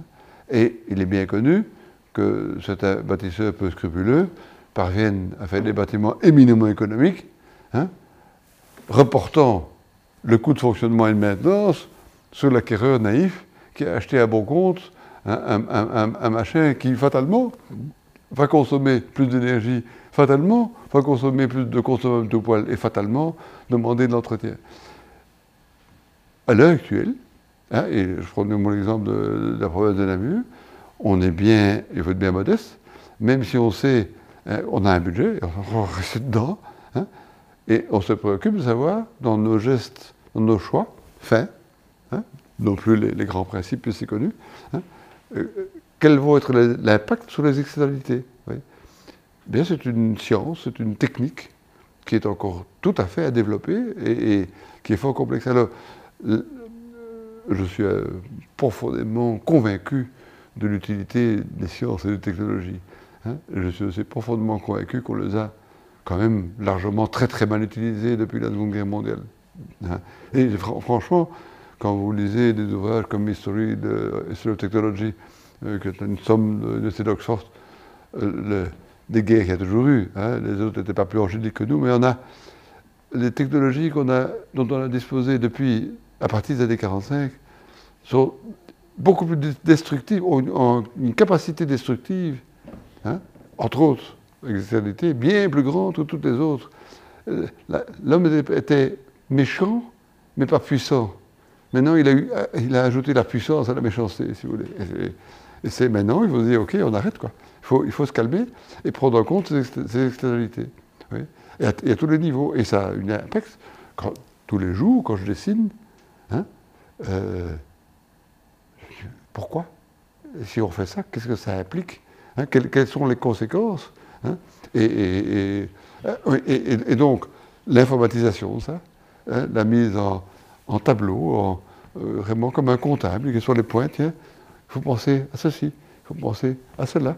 Ce matin encore, eh, le, bien quand on écrit un bouquin, qu'on a la prétention d'écrire un bouquin, c'est qu'on est attentif, ah, ça c'est un sujet, ça c'est vrai, il faut, faut que j'aborde ce sujet-là, voyez-vous et, ce sont généralement des externalités, des, faits divers, la, vie de tous les jours, hein, et il faut maintenant commencer à structurer ça.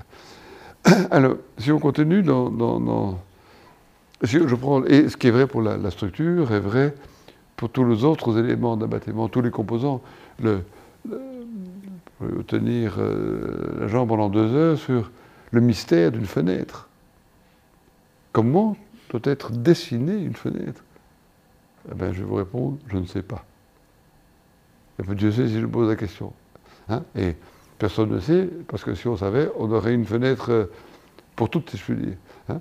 Mais, à nouveau, les externalités modifient euh, la manière dont on le fait. Et euh, donc, on a parlé de cette relation des matériaux avec la vivabilité et autres, la géométrie avec les matériaux et la vivabilité. Maintenant, on peut parler de la relation de la géométrie avec les matériaux. Parce que on fait des progrès scientifiques incroyables. Le problème, c'est qu'il faut pouvoir les utiliser. Et alors que euh, dans, l'industrie normale, dans, hein, dans- dans ceci, qui est responsable de l'épuisement des terres rares sur la planète, autre sujet en débat, pas sûr que dans 15 ans, on ait encore ces métaux rares nécessaires, ces milligrammes de métaux rares, pour fabriquer ces téléphones qu'on s'emprête de jeter sans pouvoir récupérer les métaux rares. Vous savez que c'est à Baoba, euh, dans le nord, euh, dans, le nord-ouest de la Chine, euh, près du Tibet, qu'il y a une mine à ciel ouvert où la radioactivité est pire que Tchernobyl pour extirper les métaux rares. Et comme ils en ont marre de vendre ça aux Américains et aux Européens, ils ont décidé de faire une ville technologique et donc euh, plein de chercheurs qu'on fout en pleine radioactivité là pour inventer des nouveaux téléphones. The world is crazy. Oui, on est arrivé à tel point de, à un moment donné, il faudra bien, ou bien une troisième guerre mondiale très vite, ou bien on se calme et, on essaie de, de- de- de- de regarder euh, tous ces aspects. Donc dans tous les matériaux, ça, avance. On commence à se rendre compte qu'il faudra se calmer avec le, plastique. Dans le bâtiment, là, on est plutôt angélique parce que le plastique envoyé dans le bâtiment, il est recyclé, figurez-vous. Pas comme euh, l'emballage euh, de votre saucisson au Deleuze. Hein. Pardon, on ne parle pas de pub, mais dans une grande surface. hein. Euh, et donc, et, ça représente très très peu de tonnes mondialement. Hein, je crois qu'il y a- eu 5 milliards ou 6 milliards de tonnes de plastique produites depuis la création des plastiques en 1950 sur la planète. C'est autre chose que les 5 milliards par an de ciment. Et de bois, à propos, dont la moitié est utilisée comme bois de chauffage. Un des problèmes qu'on a ici en Wallonie, hein, c'est que les scieurs préfèrent vendre le bois en dessous du, deuxième choix, donc troisième, quatrième, cinquième, sixième, à total pour faire des pellets de chauffage, plutôt que du bois de charpente. C'est un scandale. hein, Ça ne devrait pas être autorisé. Mais à nouveau, géométrie. Parce que tout ingénieur normal vous dira, moi je n'ai pas employé du bois de troisième choix pour faire une charpente. Mais la question est prendre l'inverse. Qu'est-ce qu'on peut faire, et on retourne qu'est-ce qu'on peut faire comme structure maligne avec du bois de troisième, quatrième ou cinquième choix? Ben, Des ourdis. Et, scoop, vous l'avez, j'ai enfin trouvé une petite PME wallonne qui m'écoute et dit Génial, je crée un entrepôt pour faire ça et j'ai moins cher qu'un en béton. Ça, c'est pour le projet de monsieur. Hein? On a trouvé ça. Et on va donc agrafer des planches. On va convaincre un scieur, on va prendre des planches comme ça, les unes à côté des autres, hein, et les fixer une à une de manière à faire des ourdis de planches de sixième choix. Je m'en fous, moi, qu'il y ait un nœud ici au milieu, un nœud là. hein. Cette planche-là, ben, elle va demander l'aide de la planche voisine. Vous savez, votre ourdi en béton, il a aussi des défauts. Chut, pas le dire. hein. Et donc, le, le- et là, je, vous avez remarqué que je suis le champion d'une digression, dans une digression, d'une digression. Le problème, c'est de retrouver la boucle de départ. hein. Euh, pourquoi je parlais de ça? Je ne sais plus. Je sais où je voulais en venir. On parlait des, matériaux et de l'influence que ça a. Ah oui, oui, on parlait des plastiques, je- ciment, plastique, bois, je, reviens sur les matériaux. Donc, le, plastique ne me préoccupe pas trop, parce qu'il y en a finalement très peu dans le bâtiment. Euh, si on ne met pas des châssis en PVC. Et encore, ce PVC, la filière, aussi étonnant que ça puisse paraître, c'est une filière morale. Le PVC se recycle Hein, il y a très peu de TEC qui, est brûlé parce que ça dégage des ocyanates. Et il y a un très bon marché de, récupération, ça tourne bien. Euh, oui, les, tentes que j'ai fait pour finir à Morlin, la station à essence, hein, eh bien, euh, c'est une bâche. C'était soi-disant provisoire, ça fait maintenant bien 25 ans que c'est là. Hein. Et déjà à l'époque, le, tisseur Ferrari à Lyon avait déjà il y a 25 ans une, filiale, une filiale parfaite de recyclage de ces vieilles toiles. On les chipait, on les machin, on les on, et on, en refaisait de, nouvelles toiles. Hein. Mais euh, le ciment, j'en ai parlé. Hein, euh, et à nouveau, il n'y a pas de mauvais matériaux, mais c'est ce qu'on en fait. fait. Employer des pavés de ciment pour les trottoirs, ça fait sens, si vous voulez, ça, ne reste pas idiot, parce qu'eux sont vraiment récupérables. Hein. il y a des pavés à Namur en, en, béton qui doivent avoir euh, quelques 50 ans qu'on réutilise. Ils sont, pas, sont moins luxe que les pavés en porphyre, mais enfin, ils peuvent servir. Euh, euh, c'est pas vrai pour la poutre du bâtiment qu'on démolit. Avec du béton, on ne refait pas du ciment. Hein. et alors, on calcule l'empreinte CO2, CO2, du béton, très bien, hein, et surtout, si on va euh, des, ciments de, de de follow, en étant sûr qu'on emploie du sable qui ne vient pas des plages de Sénégal. Hein. il faut voir la traçabilité du sable et combien de kilomètres on fait euh, parcourir ce sable. Et on regarde l'empreinte CO2 réelle, les externalités, tout ce qu'il y a là autour. Et les chiffres sont différents. Et puis, l'acier, ah, l'acier a une empreinte carbone épouvantable. C'est vrai. Sauf que cet acier s'améliore d'année en année hein, et que leur traitement hein, est euh, infini. Avec de l'acier, vous faites de l'acier. Avec du béton, vous ne faites pas du ciment. Et je suis constant là-dessus, je vais heurter l'un ou l'autre, mais ça fait des décennies que euh, cette évidence euh, de paysan m'est apparue et que euh, je trouve utile d'employer de l'acier pour les constructions. Ça s'est amélioré de manière incroyable et il se passe maintenant. Et donc la, robotisation, l'informatisation de, de l'activité d'ingénieur, il contribue largement. C'est-à-dire qu'on sait aussi maintenant bien mieux calculer au détail une charpente métallique qu'on savait le faire il y a 20 ans. Hein, on a une connaissance amusante, vous dis ça. Moi, quand je suis revenu, j'ai fait une partie de mes études à MIT aux États-Unis, parce qu'à l'ULB, on n'enseignait pas le métal convenablement. J'ai appris à calculer une charpente métallique à MIT, il faut, le faire, parce que ça servait à quoi? Un ingénieur en Belgique en 1970 savait calculer une charpente en acier On n'en faisait quand même pas. Est-ce que vous réalisez jusqu'où ça va dans, le, système, quoi, bien pensant. Mais les, méthodes que j'ai apprises à l'époque à MIT, il a encore fallu 10 ou 15 ans pour qu'elles deviennent quelque chose d'enseigné dans, nos universités. Enfin, maintenant, maintenant c'est le cas. Mais à côté de ça, il y a aussi l'amélioration des matériaux. Alors, je m'excuse d'être un peu technique, mais euh, ça vaut la peine. Un acier, l'acier ordinaire, une poutrelle euh, hein, basique, a une limite élastique Hein, de 2350 kg par centimètre carré, 235 mégapascales. Hein, les kilos par centimètre carré, ça vous, j'imagine, ça vous, euh, ça résonne plus dans votre tête. Alors l'acier de haute résistance, pour c'est de 355, 3550 kg par centimètre carré. Waouh En quel acier est fait vos bagnoles, croyez-vous? Quelqu'un a une idée Ça a changé, ça a profondément changé. il y a 30 ans, c'était du, 355. Maintenant, il n'y a pas une bagnole sur la planète qui n'est pas faite en S1500. Donc, cinq fois plus résistant que l'acier résistant employé dans le bâtiment. Est-ce normal? Non, mais c'est la normalité. Hein. alors, imaginez, hein, alors, ben, en poutrelle, pourquoi ça, la relation avec la géométrie, c'est un exemple euh, très, clair. Hein. Euh, une charpente en acier, c'est quand même toujours fait le plus simplement avec des profilés en forme de I, hein, ou, des tubes pour des colonnes, hein, ou, des tubes euh, carrés.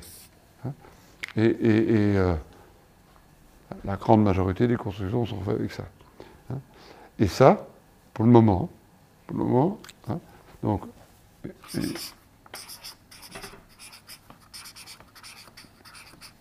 Euh, et maintenant, la nuance la plus forte qu'on puisse avoir, c'est ça s'appelle du 690, donc c'est quand même hein, près de deux fois le 355.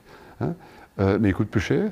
Et ça, c'est la limite qu'on peut obtenir dans des, si vous allez chez ArcelorMittal, euh, et encore, c'est une commande spéciale, vous savez voir cet acier-là. Mais euh, ça a des applications géométriques énormes. Hein, je parle maintenant uniquement poutrelle, parce que une des caractéristiques de l'acier, malheureusement, c'est que vous ne savez pas augmenter sa raideur. C'est-à-dire que vous pouvez augmenter sa résistance, mais il reste toujours aussi souple. En d'autres termes, vous pouvez faire une poutre euh, plus petite, qui sait prendre la même charge avec l'acier plus résistant, mais elle va se laisser aller, elle va, se fléchir plus facilement. Et ça, c'est euh, aussi une conséquence 50 dernières années. Les gens ont peur de la souplesse. Il faut les choses raides. Hein J'ai expliqué les choses raides, ça implique la fissure, hein, ça implique les joints au mastic euh, absolument partout aussi. Hein Comment faisaient les anciens pour des bâtiments étanches en mastic euh, silicone hein On se demande. Il ne pleuvait pas là, les bâtiments, il ne pleut pas ici. hein, Il n'y a pas de mastic silicone ici. Hein, Imaginez un peu, oser faire un bâtiment sans mastic silicone maintenant Mais Vous avez un procès sur la caisse tout de suite, un peu de choses près. Il y a des alternatives, et entre autres des mousses euh, de polyéthylène pré- précomprimées euh, qui font très très bien, euh, jusqu'à 600 pascal, qui font très très bien le, le beau de châssis. C'est ce qu'on applique chez vous. Pas de silicone chez vous. Pas un gramme de silicone. Sauf si on le fait dans mon dos. Mais normalement, pas un gramme de silicone non plus. Ça, c'est aussi une crasse dans le bâtiment. Mais pour ne pas employer de silicone, de nouveau la géométrie, il faut que votre joint soit bien dessiné. Il faut au niveau de votre avant-projet, vous avez pensé à la manière dont vous allez organiser tout ça. Revenons, euh, j'ai dérapé sur le silicone, à cause de quoi? Je ne sais plus maintenant. Ah oui, de, la, souplesse. Hein, eh bien, si vous employez un acier plus résistant, plutôt que d'employer une poutrelle ici en S355, vous allez employer un petit treillis en S690 parce que la raideur s'obtient en augmentant la, haute- la hauteur de la structure. Ah merde alors, j'ai encore perdu la hauteur de mon bâtiment? Ben oui. hein. Et dès l'esquisse d'avant-projet, si vous décidez d'être vertueux et d'employer deux fois moins d'acier, hein, eh bien, votre bâtiment va avoir euh, rebelote, la maison de la province de Namur, hein, fatalement, une hauteur de plancher plus importante pour que votre structure puisse s'épanouir avec l'espace nécessaire. Hein, Mais si, au moment où vous avez l'idée du bâtiment, vous ne pensez pas à ça, eh vous allez être contraint d'employer votre vieille grosse poutrelle. hein. Et c'est un. on peut perdre des concours hein, en étant raisonnable. Mais vous êtes fou, monsieur. Hein. sans, blague. Et j'en perds pour ça. parce que faire comprendre des choses aussi élémentaires, ça passe pas. Parce que les éternalités, d'abord, elles sont difficiles à établir, et puis elles ne sont pas encore évidentes à beaucoup de monde. Alors maintenant, hein, ça c'est ce que nous appliquons, mais on n'est pas nombreux sur la planète à, nous céder à des choses aussi élémentaires, et ça a une répercussion immédiate sur la géométrie globale du bâtiment. C'est fondamental. hein. Mais après, imaginez, ça c'est pour les planchers. Un plancher, une face pas bloum bloum, c'est normal, mais une toiture. hein. Nos vieilles fermes qui ont des toits comme ça, hein, où le bois s'est laissé aller au fil des siècles comme c'est, beau. hein. Ça n'a rien de vilain. hein. Maintenant, la norme nous demande de faire des machins bien raides comme ça, avec du bois qui ne sert à rien. Et donc, si vous voulez, chez les fonctionnaires délégués, toi, t'as jamais eu contre une toiture comme ça, toi Mais les architectes, ils faisaient des toitures comme ça. Mais évidemment, si vous rentrez pas une matière avec une toiture comme ça, et que vous voir arriver ça, il s'est fait blouser. Hein et des, des- des cas, et, hein, tu, tu le nombre de fois où tu as roulé dans la farine et après dit non, non, tiens, il m'a raconté des bobards. voyez. Mais c'était involontaire. Voyez, c'est des, des choses qui. C'est des, bobards involontaires, quoi. voyez. Hein et donc, tout ça est éminemment interactif. Alors, le- vous voyez les verrières, un, un autre bel exemple, et ça, c'est un scoop. C'est la première fois que je- j'en parle, parce que le coup de téléphone était justement d'ArcelorMittal à Villers, en Espagne. hein, euh, me dit, mais pourquoi diable est-ce qu'on n'a pas assez de bagnoles pour faire les bâtiments il y, en a, six fois moins, quoi. Hein? Et cet acier, vous voyez, est de meilleure qualité que le défaut de l'acier de la poutrelle. Hein, on s'en fout un peu, mais le défaut de bagnole, ça, ça passe pas. Ça fait des morts. Hein, donc l'acier de voiture est le meilleur acier que vous puissiez trouver. Au niveau qualité, contrôle qualité, tout va mieux. Et donc, idée folle, il y a quelques temps, on dit, mais si on, quoi est-ce qu'on pourrait faire en acier de bagnole? Eh bien, une toiture. Hein, ou des planchers en coque. On marcherait sur des... Ça, j'ai quand même montré quelques images. Je regarde là, ça va. Et le projet qu'on fait à Avilés en Espagne maintenant, c'est une tente de 80 mètres de diamètre en, tôle en bande de tôle d'acier, donc des, des, bandes de tôle d'acier comme ça. Hein. Et puis la suivante vient là. Puis la suivante vient là. Vous imaginez hein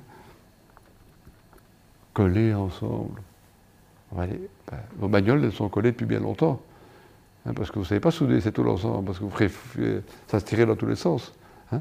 Et donc, en parallèle, à Cotimini, dans l'ombre de tout le monde, il y a des chercheurs fous qui ont été inventés des cols ont la résistance de l'acier. Ça n'intéresse personne. Mais sans cette colle, il n'y a pas de bagnole, quoi. J'imaginais, pour une colle comme ça dans, le bâtiment, là, il faut être complètement zinzin. Hein.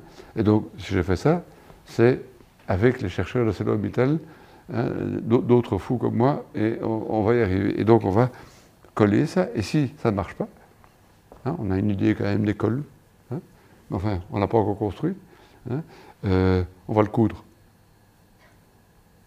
Parce que la couture, imaginez que vous ayez vos vêtements fixés avec des boulons. Non, Hein, la, couture, c'est un mode de fixation absolument exceptionnel. De mon ingénierie, je rêve de coudre des bâtiments. Hein, et on a des projets où on envisage de, coudre des, planches de bois avec un fil pararamide, un kevlar, une aiguille, tac, tac. Hein. Que euh, it makes sense. Mais j'attends toujours le commanditaire pour le faire. Mais j'ai probablement une PME, deux, trois jeunes mecs ici en Wallonie, comme ceux qui font mes ordi, des, gamins qui veulent lancer des PME et qui sont malins, euh, balancez-les-moi, hein, j'en ferai bon usage et réciproquement. Quoi, hein, euh, pour, pour secouer un peu le de nous. Mais bref, ici, pour ne pas m'étendre, donc ce sont des bandes collées les unes et les autres, en plusieurs lais, comme ça. Hein, et cette tôle d'acier est perforée à 80%. Donc à 80% de vide. Donc ça a une transmission lumineuse de 80%. Eh bien, une transmission lumineuse de 80%, c'est la transmission lumineuse d'un double vitrage avec un coating. Et donc, avec une bête tôle comme ça, donc imaginez qu'on fasse qu'on passe à une verrière, verrières chic et BCBG de ces 30 dernières années-là, hein, ces grands trucs avec plein de ferraille métallique et du verre, hein, ces verrières-là, elles pèsent 600 kg au mètre carré, pour que vous vous rendiez compte? Et ça ici, ça pèse 3 kg du mètre carré. Et on fait ça avec une tôle de bagnole perforée, et puis on tient ça avec une toile d'araignée de petits câbles sur un mât central qui fait 6 cm de diamètre, donc c'est la vraie grandeur, et qui fait 30 mètres de haut. C'est pas de la science-fiction, c'est faisable. Mais des trucs comme ça, je dessine depuis des années, mais il faut trouver le commanditaire qui trouve ça amusant aussi. Et là, la grande joie, c'est que ça, euh, ça se trouve, euh, l'année prochaine, cette tente sera construite. Qui est mon prédécesseur? Vladimir Choukov, 1895, Nijni Novgorod. C'est le seul, à ma connaissance, j'avais de croire que je connais un peu mon métier, hein, qui a jamais fait une tente en acier. Hein. Il y a donc 105 plus 18, 123 ans. Pourquoi diable est-ce qu'on n'a pas employé ça Hein. Et ça, évidemment, alors, euh, les tôles d'acier, 1500, c'est la voiture ordinaire. Mais on sait produire de l'acier à 2500 mégapascales, encore plus résistant. Hein. Et ces nuances risquent d'être, et c'est des grandes discussions justement avec l'industrie sidérurgique que, j'encourage vivement, ces nuances d'acier vont permettre de, de, 3 kilos par rapport à 600, vous imaginez l'économie pour la planète, quoi. Et comment se fait l'étanchéité, la transparence Avec un film d'éthyle tétrafluoréthylène, hein, un. C'est un, plastique euh, vertueux, transparent, qu'on vient aussi coller à la bombe dessus, avec les mêmes laits, en sens inverse, et qui a une transmission lumineuse de 99%. Hein. Et là, d'exemple où on, là, on mélange euh, à, nouveau tout. Quoi. Je veux dire, nos logiciels les plus pointus, les, les- les- les métaux de laboratoire, l'école de dingue, hein, mais un commanditaire qui dit Ok, on va essayer maintenant, on, on a assez chipoté, et on, va y arriver. Et on, a fait, je vais vous montrer une, photo, ça rapidos, euh, je passerai euh, 200 dias en 5 minutes, vous verrez après. hein. Euh, mais vo- voilà pour l'acier. hein. Et pour l'acier, il y en a, il il il y a plein d'autres euh, manières de faire. Mais c'est ça, ce n'est possible qu'avec une géométrie, une famille de géométrie. Je ne sais pas faire un toit plat avec ça. hein.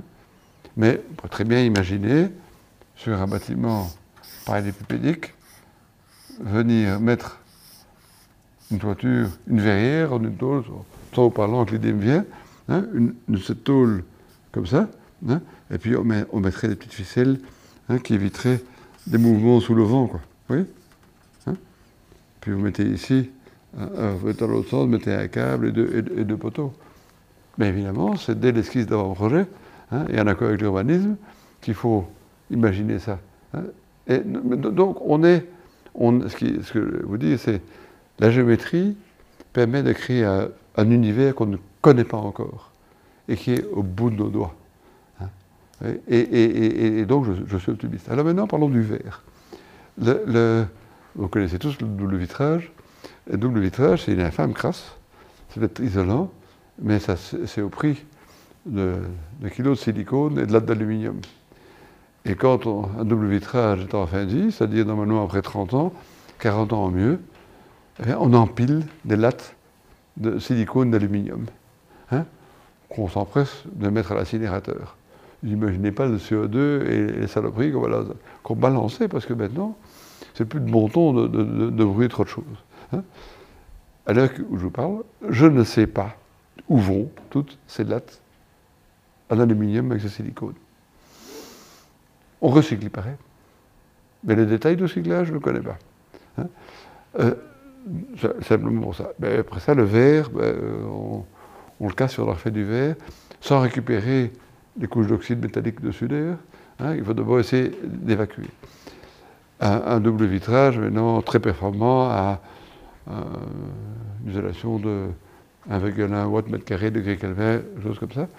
Il y a, pour dire le temps, l'inertie incroyable de ce secteur de la construction, c'est-à-dire nous, hein, c'est l'inertie des commanditaires, ce n'est pas des chercheurs et des, fous de trouveurs. hein. Il y a maintenant juste 20 ans qu'un un chercheur fou à l'université de New South Wales à Sydney a l'idée folle de faire du verre sous vide. Et le verre sous vide, vous voyez bon ce que c'est? Je vais agrandir euh, euh, fois, fois 10. Hein ça, c'est un verre de 3 mm. Ça, c'est un autre verre de 3 mm. Hein, donc c'est 3 mm, 0,3 mm, 3 mm. Donc ce sont deux verres distants de 3 dixièmes de millimètre. Et vu de face, on a un morceau de verre. hein, vous avez, dans, le- dans lequel on fait le vide. hein. et pour éviter que ces deux feuilles de verre s'écrasent l'une sur l'autre, vous avez des petites colonnes en acier inoxydable à l'époque du brevet de notre ami australien.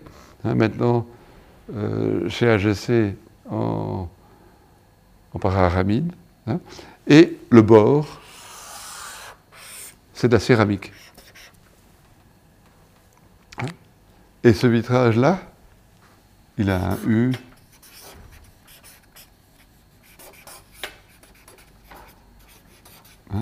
jusqu'à 0,4.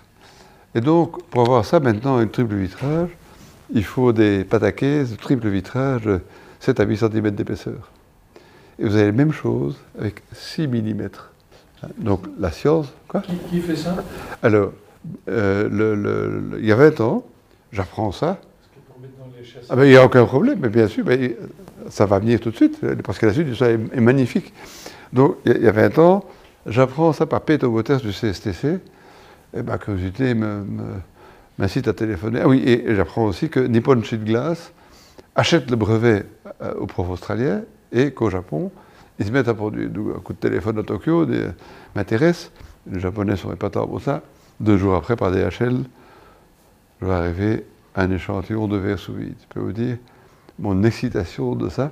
Et euh, que j'ai mis aux archives générales du royaume. Mis tout ce que j'ai légué à, à l'État, euh, n'a pas mis une maquette, il y a comme ça quelques, quelques échantillons témoins d'une invention colossale parce que il y a 20 ans, quand j'ai vu ça, j'ai dit ça c'est tout de suite quoi. Je prends ce échantillon euh, et, et j'essaye de convaincre, euh, comme je suis enregistré, je ne peux pas aller plus loin dans les confidences, les verriers européens, l'écladerie générale. Pourquoi? Ça m'a été un rêveur, quoi. Jamais ça n'a de sens.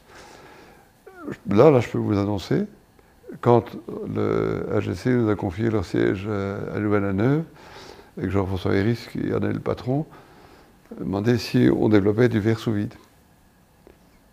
Et lui il m'a pari au nez. Et a développé du verre sous vide, et donc ça fait 6-7 ans. L'usine est en fabrication en Wallonie, pour le monde. Pas une bonne nouvelle, ça? Hein? Chez AGC Oui, le verre sous vide, et j'ai un échantillon. Et alors, fatalement, ils ont ça pour imaginer qu'ils ne vont pas mettre sur le marché un produit qui n'a pas de qualité supérieure à son autre concurrent japonais. hein?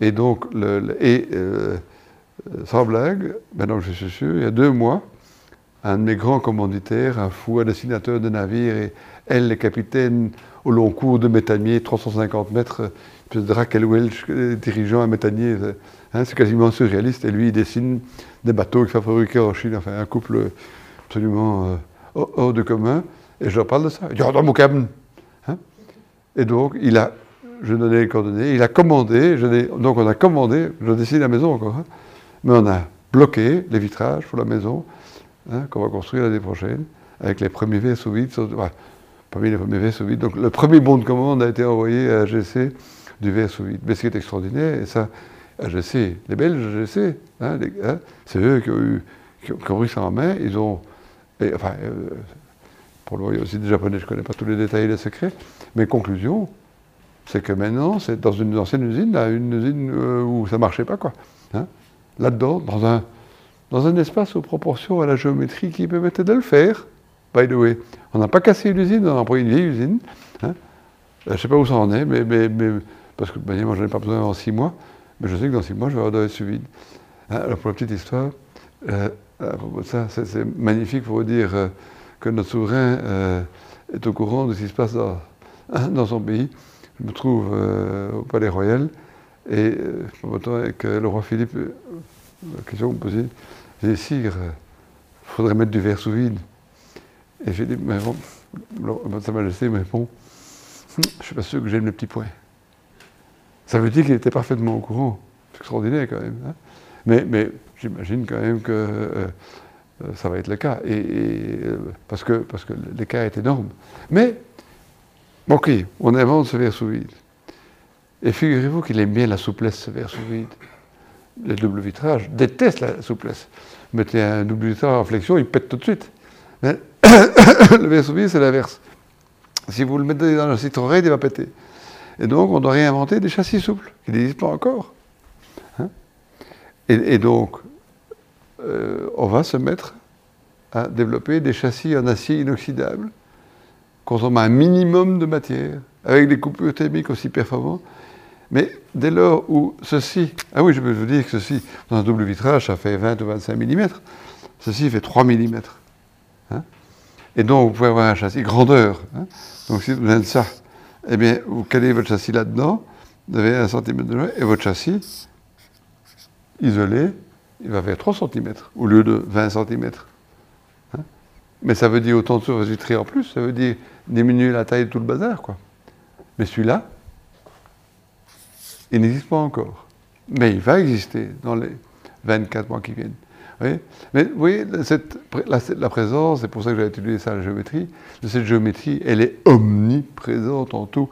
Et qu'il faut en être, il faut être conscient, il faut penser à, la stratégie constructive, hein, euh, à mettre en œuvre, parce que sinon, ben, on est condamné à employer le bazar de grand-mère, le truc du- de, papa ou du grand frère, hein, sans, sans imagination. Alors maintenant, je vais rapidement vous montrer quelques, si ce truc marche encore, le, le, votre géométrie de Vanderland, je commence parce que, euh, oui, allez voir sur notre site web, vous pouvez lire en détail ces projets, c'est des, des informations factuelles, c'est pas de la pub, c'est une réédition de compte, surtout pour mes jeunes étudiants et surtout les adolescents, parce que je veux absolument me convaincre, pour le dire que c'est un métier où on peut faire tas de choses captivantes. Alors, euh, terminer arrive à la fin. on arrive à la fin. Oui. Euh, ça. Attendez. je- oui, j'avais demandé de mettre des dessins, mais on n'a pas le temps. Ça, c'est les, plans du bâtiment Europa, Conseil de l'Union Européenne, rue de la Loi. Oui. Mais c'est là-dessus.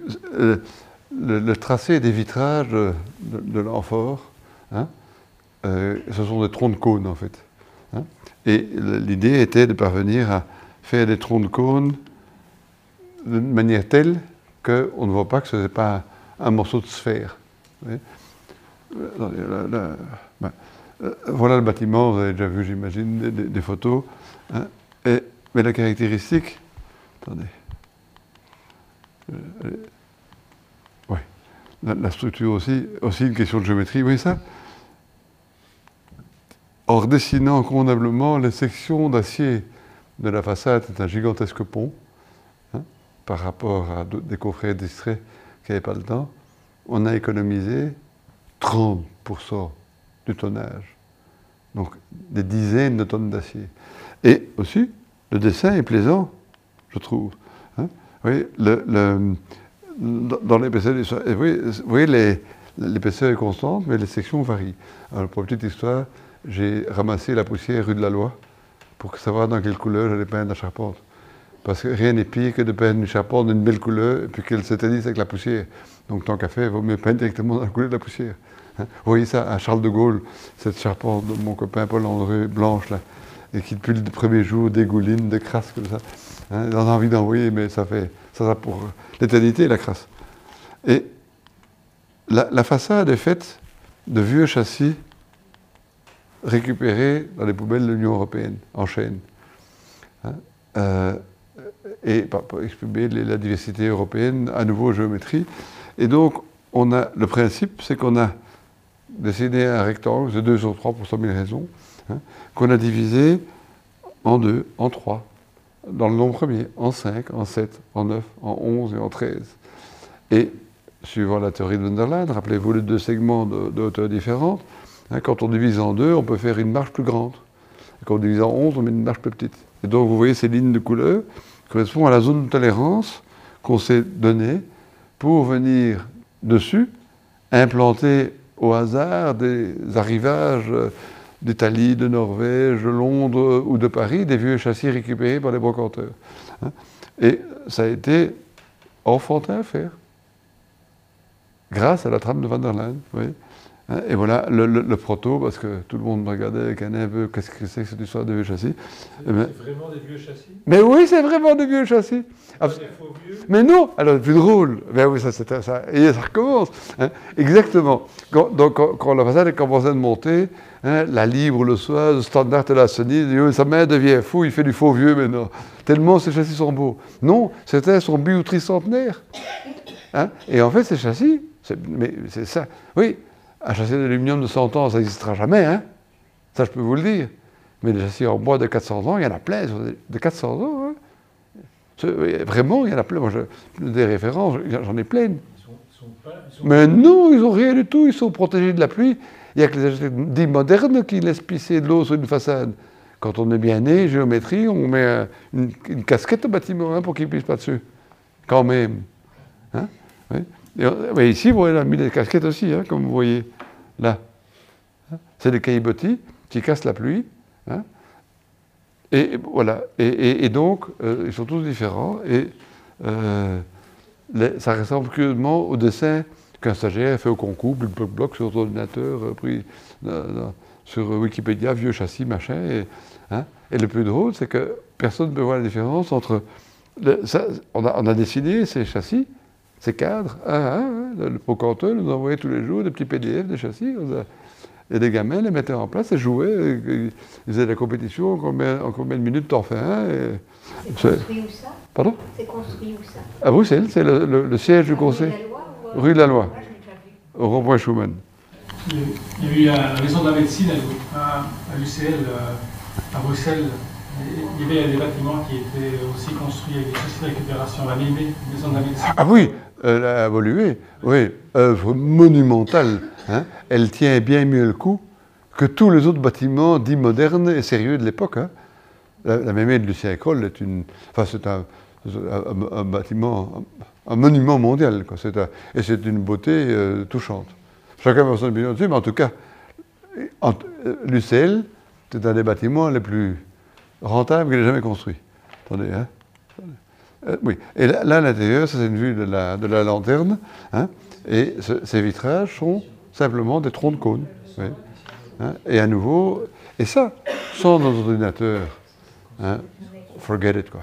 Hein. il, y a il y a 10 ans, bon, peut-être- ouais, ouais, 10 ans peut-être, mais il y a 15 ans, impossible même d'imaginer la géométrie. oui. Pour venir à faire ça, parce que là, nous avons dû donner aux au, au verrier les, les, les troncs de cône développés, quoi, les parallélogrammes arrondis, hein, et plan par plan, et notre essai professionnel était engagé, parce que ça, c'était pas le boulot du verrier. Quoi, hein. Ah oui, Euh, ça c'est encore un autre débat, la géométrie. Le- je n'emploie que des matériaux dans leur couleur naturelle, ou bien des gris purs. Alors ça peut paraître étonnant, mais pour des matériaux et de la géométrie liée avec ça, hein, euh, il y, y a 20 ans, il était impossible de trouver aucun fabricant de peinture européen n'est capable de fournir un pot de peinture gris. C'est toujours un peu de rouge, de vert, de bleu, de, ce vous voulez dedans. Du coup, les gens trouvaient ça sinistre. hein. Ici, par exemple, c'est pas un gris pur. hein. Il y a un peu de, un peu de quoi? Peu de jaune dedans. Hein, Alors, dans les bâtiments anciens, euh, euh, on jouait avec ça, et donc c'est une composition artistique en soi. Hein? Bref, longue histoire courte, de nouveau grâce à François Cornelis, qui à l'époque présidait près de Tourfina, pour qui on construisait beaucoup, j'ai pu obtenir que Sigma Coating, la pâte lourde, veuille bien essayer de me produire des gris purs. C'est une question d'ajutage, hein, parce que le gris est obtenu par mélange de couleurs. Et ils sont parvenus.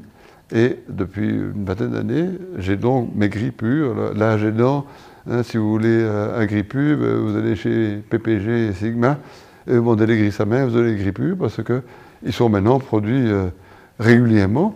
hein. Et, en fait, euh, alors la première fois que j'ai appliqué dans un château en Flandre, et quand euh, j'avais des petits échantillons, je le faisais miroiter devant un magnifique petit Rubens qu'il avait. Et c'est ce qui fait me verdomme, dat zijn kleurspiegels. Si vous comprenez, mes noms d'un chien, ce sont des miroirs aux couleurs. Et comme il avait raison. hein. Et, donc, dans ce bâtiment-là, tous tous les gris, là, le fond, c'est des gris purs. Pourquoi est-ce que je fais ça?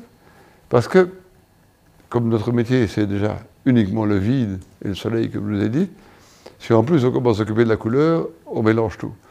La couleur, elle fait de l'artiste. Moi, je suis architecte, je ne suis pas artiste. Et ça me suffit amplement, je les mains bien pleines. Et donc, vous savez que dans les marchés publics, tiens, ça, on n'a pas encore fait, la maison de province. Ça, ça va vous arriver sur le rable. Je n'ai pas encore pensé à celle-là. J'ai tellement pris par le reste hein, hein, de- de choisir, moi je, hein, un artiste euh, qui vient mettre la couleur. Et je choisis toujours des artistes polychromes. Et ici, l'idée du patchwork, dans, cette vision du Conseil, le président européen qui anime ce patchwork de sensibilité, je voulais un peintre qui manipulait le patchwork de couleurs. Et Georges Meurant était l'homme de la situation, et donc j'ai fait une batterie de projets avec Georges Meurant. Et donc ça, c'est, je passe l'aventure, hein, c'est, des, tapis en laine de Nouvelle-Zélande à 250 000 nœuds au mètre carré. hein. Ça c'est de la gnognotte par rapport à ça, hein, comme tapis. Et, les portes, sont stratifiées, et chaque porte est différente. Et, donc, Meurant a fait un algorithme, l'artiste fait un algorithme, et on a trouvé, et ça c'était aussi pas pour ça il y a 10 ans, Abed Teminati, qui donne l'algorithme à son ordinateur, qui produit, sans intervention humaine, toutes les portes différentes. Chaque porte est une œuvre d'art différente. Alors, On peut Mais- voir ça. On peut entrer là. ah, vous allez au Conseil de l'Union Européenne, il y a des visites organisées régulièrement pour les citoyens européens, oui, oui. Hein? Mais allez sur notre site web, vous verrez. euh, hein. et là, ça c'est toute l'aventure, vous parlez de la tôle, la perforée là, pour la tente. Mais ça a commencé avec ces choses-là. Ceci est un escalier de secours résistant au feu, fait en une tôle d'un millimètre et demi perforée à so- à 60%. Et ça porte l'escalier. Ça, c'est les, les grandes salles. euh, Ça, c'est ça, c'est les, les- les- bah, les salles des conseils européens, évidemment. hein. les petites salles où ils se disputent. La salle de presse que- qui est ma préférée. Alors ça, vous pouvez euh, le télécharger gratuitement de mon site web si vous voulez, vous pouvez aussi les, les lire, que vont en détail les bouquins. Ah, ça c'est toute autre chose. J'attends de démarrer. Ça c'est, je vais vous montrer une image. C'est la gare TGV qu'on va construire à Naples, à la jonction de la ligne euh, euh, Milan, Radio di Calabria et le Circum Vesuvio qui tourne autour du, du hein, qui est donc une très, très grand, un très très grand nœud ferroviaire. Et on se trouve dans une zone de, séisme intense, qui le cru. Et euh, comment faire à nouveau un bâtiment exemplaire au niveau pas cher Et on a donc fait cette structure en, arc filigrané avec cette feuille de plastique des TFE dont je vous parlais. hein. Et cette structure est tellement légère que l'effet du vent est plus pénalisant que l'effet des séismes. Et on a gagné ce concours, entre autres, euh, entre autres grâce à ça. Quoi. Donc là, on va démarrer un de ces quatre. Attendez, ça, ça, je vais passer. C'est une petite maison en bois. Mais oui, la, la géométrie dirige tout. Ça, c'est la, grande caserne de- Charleroi. Je pensais vous raconter autre chose, oui. Je demandé à mes types préparer des diapositives, puis je suis arrivé ici, j'ai changé d'idée parce que j'ai perdu ma carte de banque, si vous voulez, ça arrive. hein. Euh, mais il y a plusieurs choses euh, frappantes dedans, mais entre autres la tour d'exercice, où là, on a soudé des tôles perforées les- bout à bout. Et à nouveau, je m'appelle le jeune Géronier, c'est les frères Guévers de Tamine. Euh, on n'a pas le budget pour cette histoire. Et je dis, mais vous allez me souder deux tôles bout à bout, monsieur, c'est pas possible. Bon, vous avez essayé? Il dit non. Je dis, ben alors, comment c'est que c'est pas possible? Et le lendemain, ils sont arrivés, fiers comme, comme, comme, euh, comme Artaban. Et attendez, ça marche. Hein et c'est grâce, le- le- import- l'importance de- du travail avec les artisans. quoi. Et, et c'est grâce au frère Guévès qu'on a pu faire cette tour euh, hy- hyper légère, comme ça, en tôle perforée. Merci de votre attention. Euh, vous avez des questions, on peut faire ça dehors. hein, euh.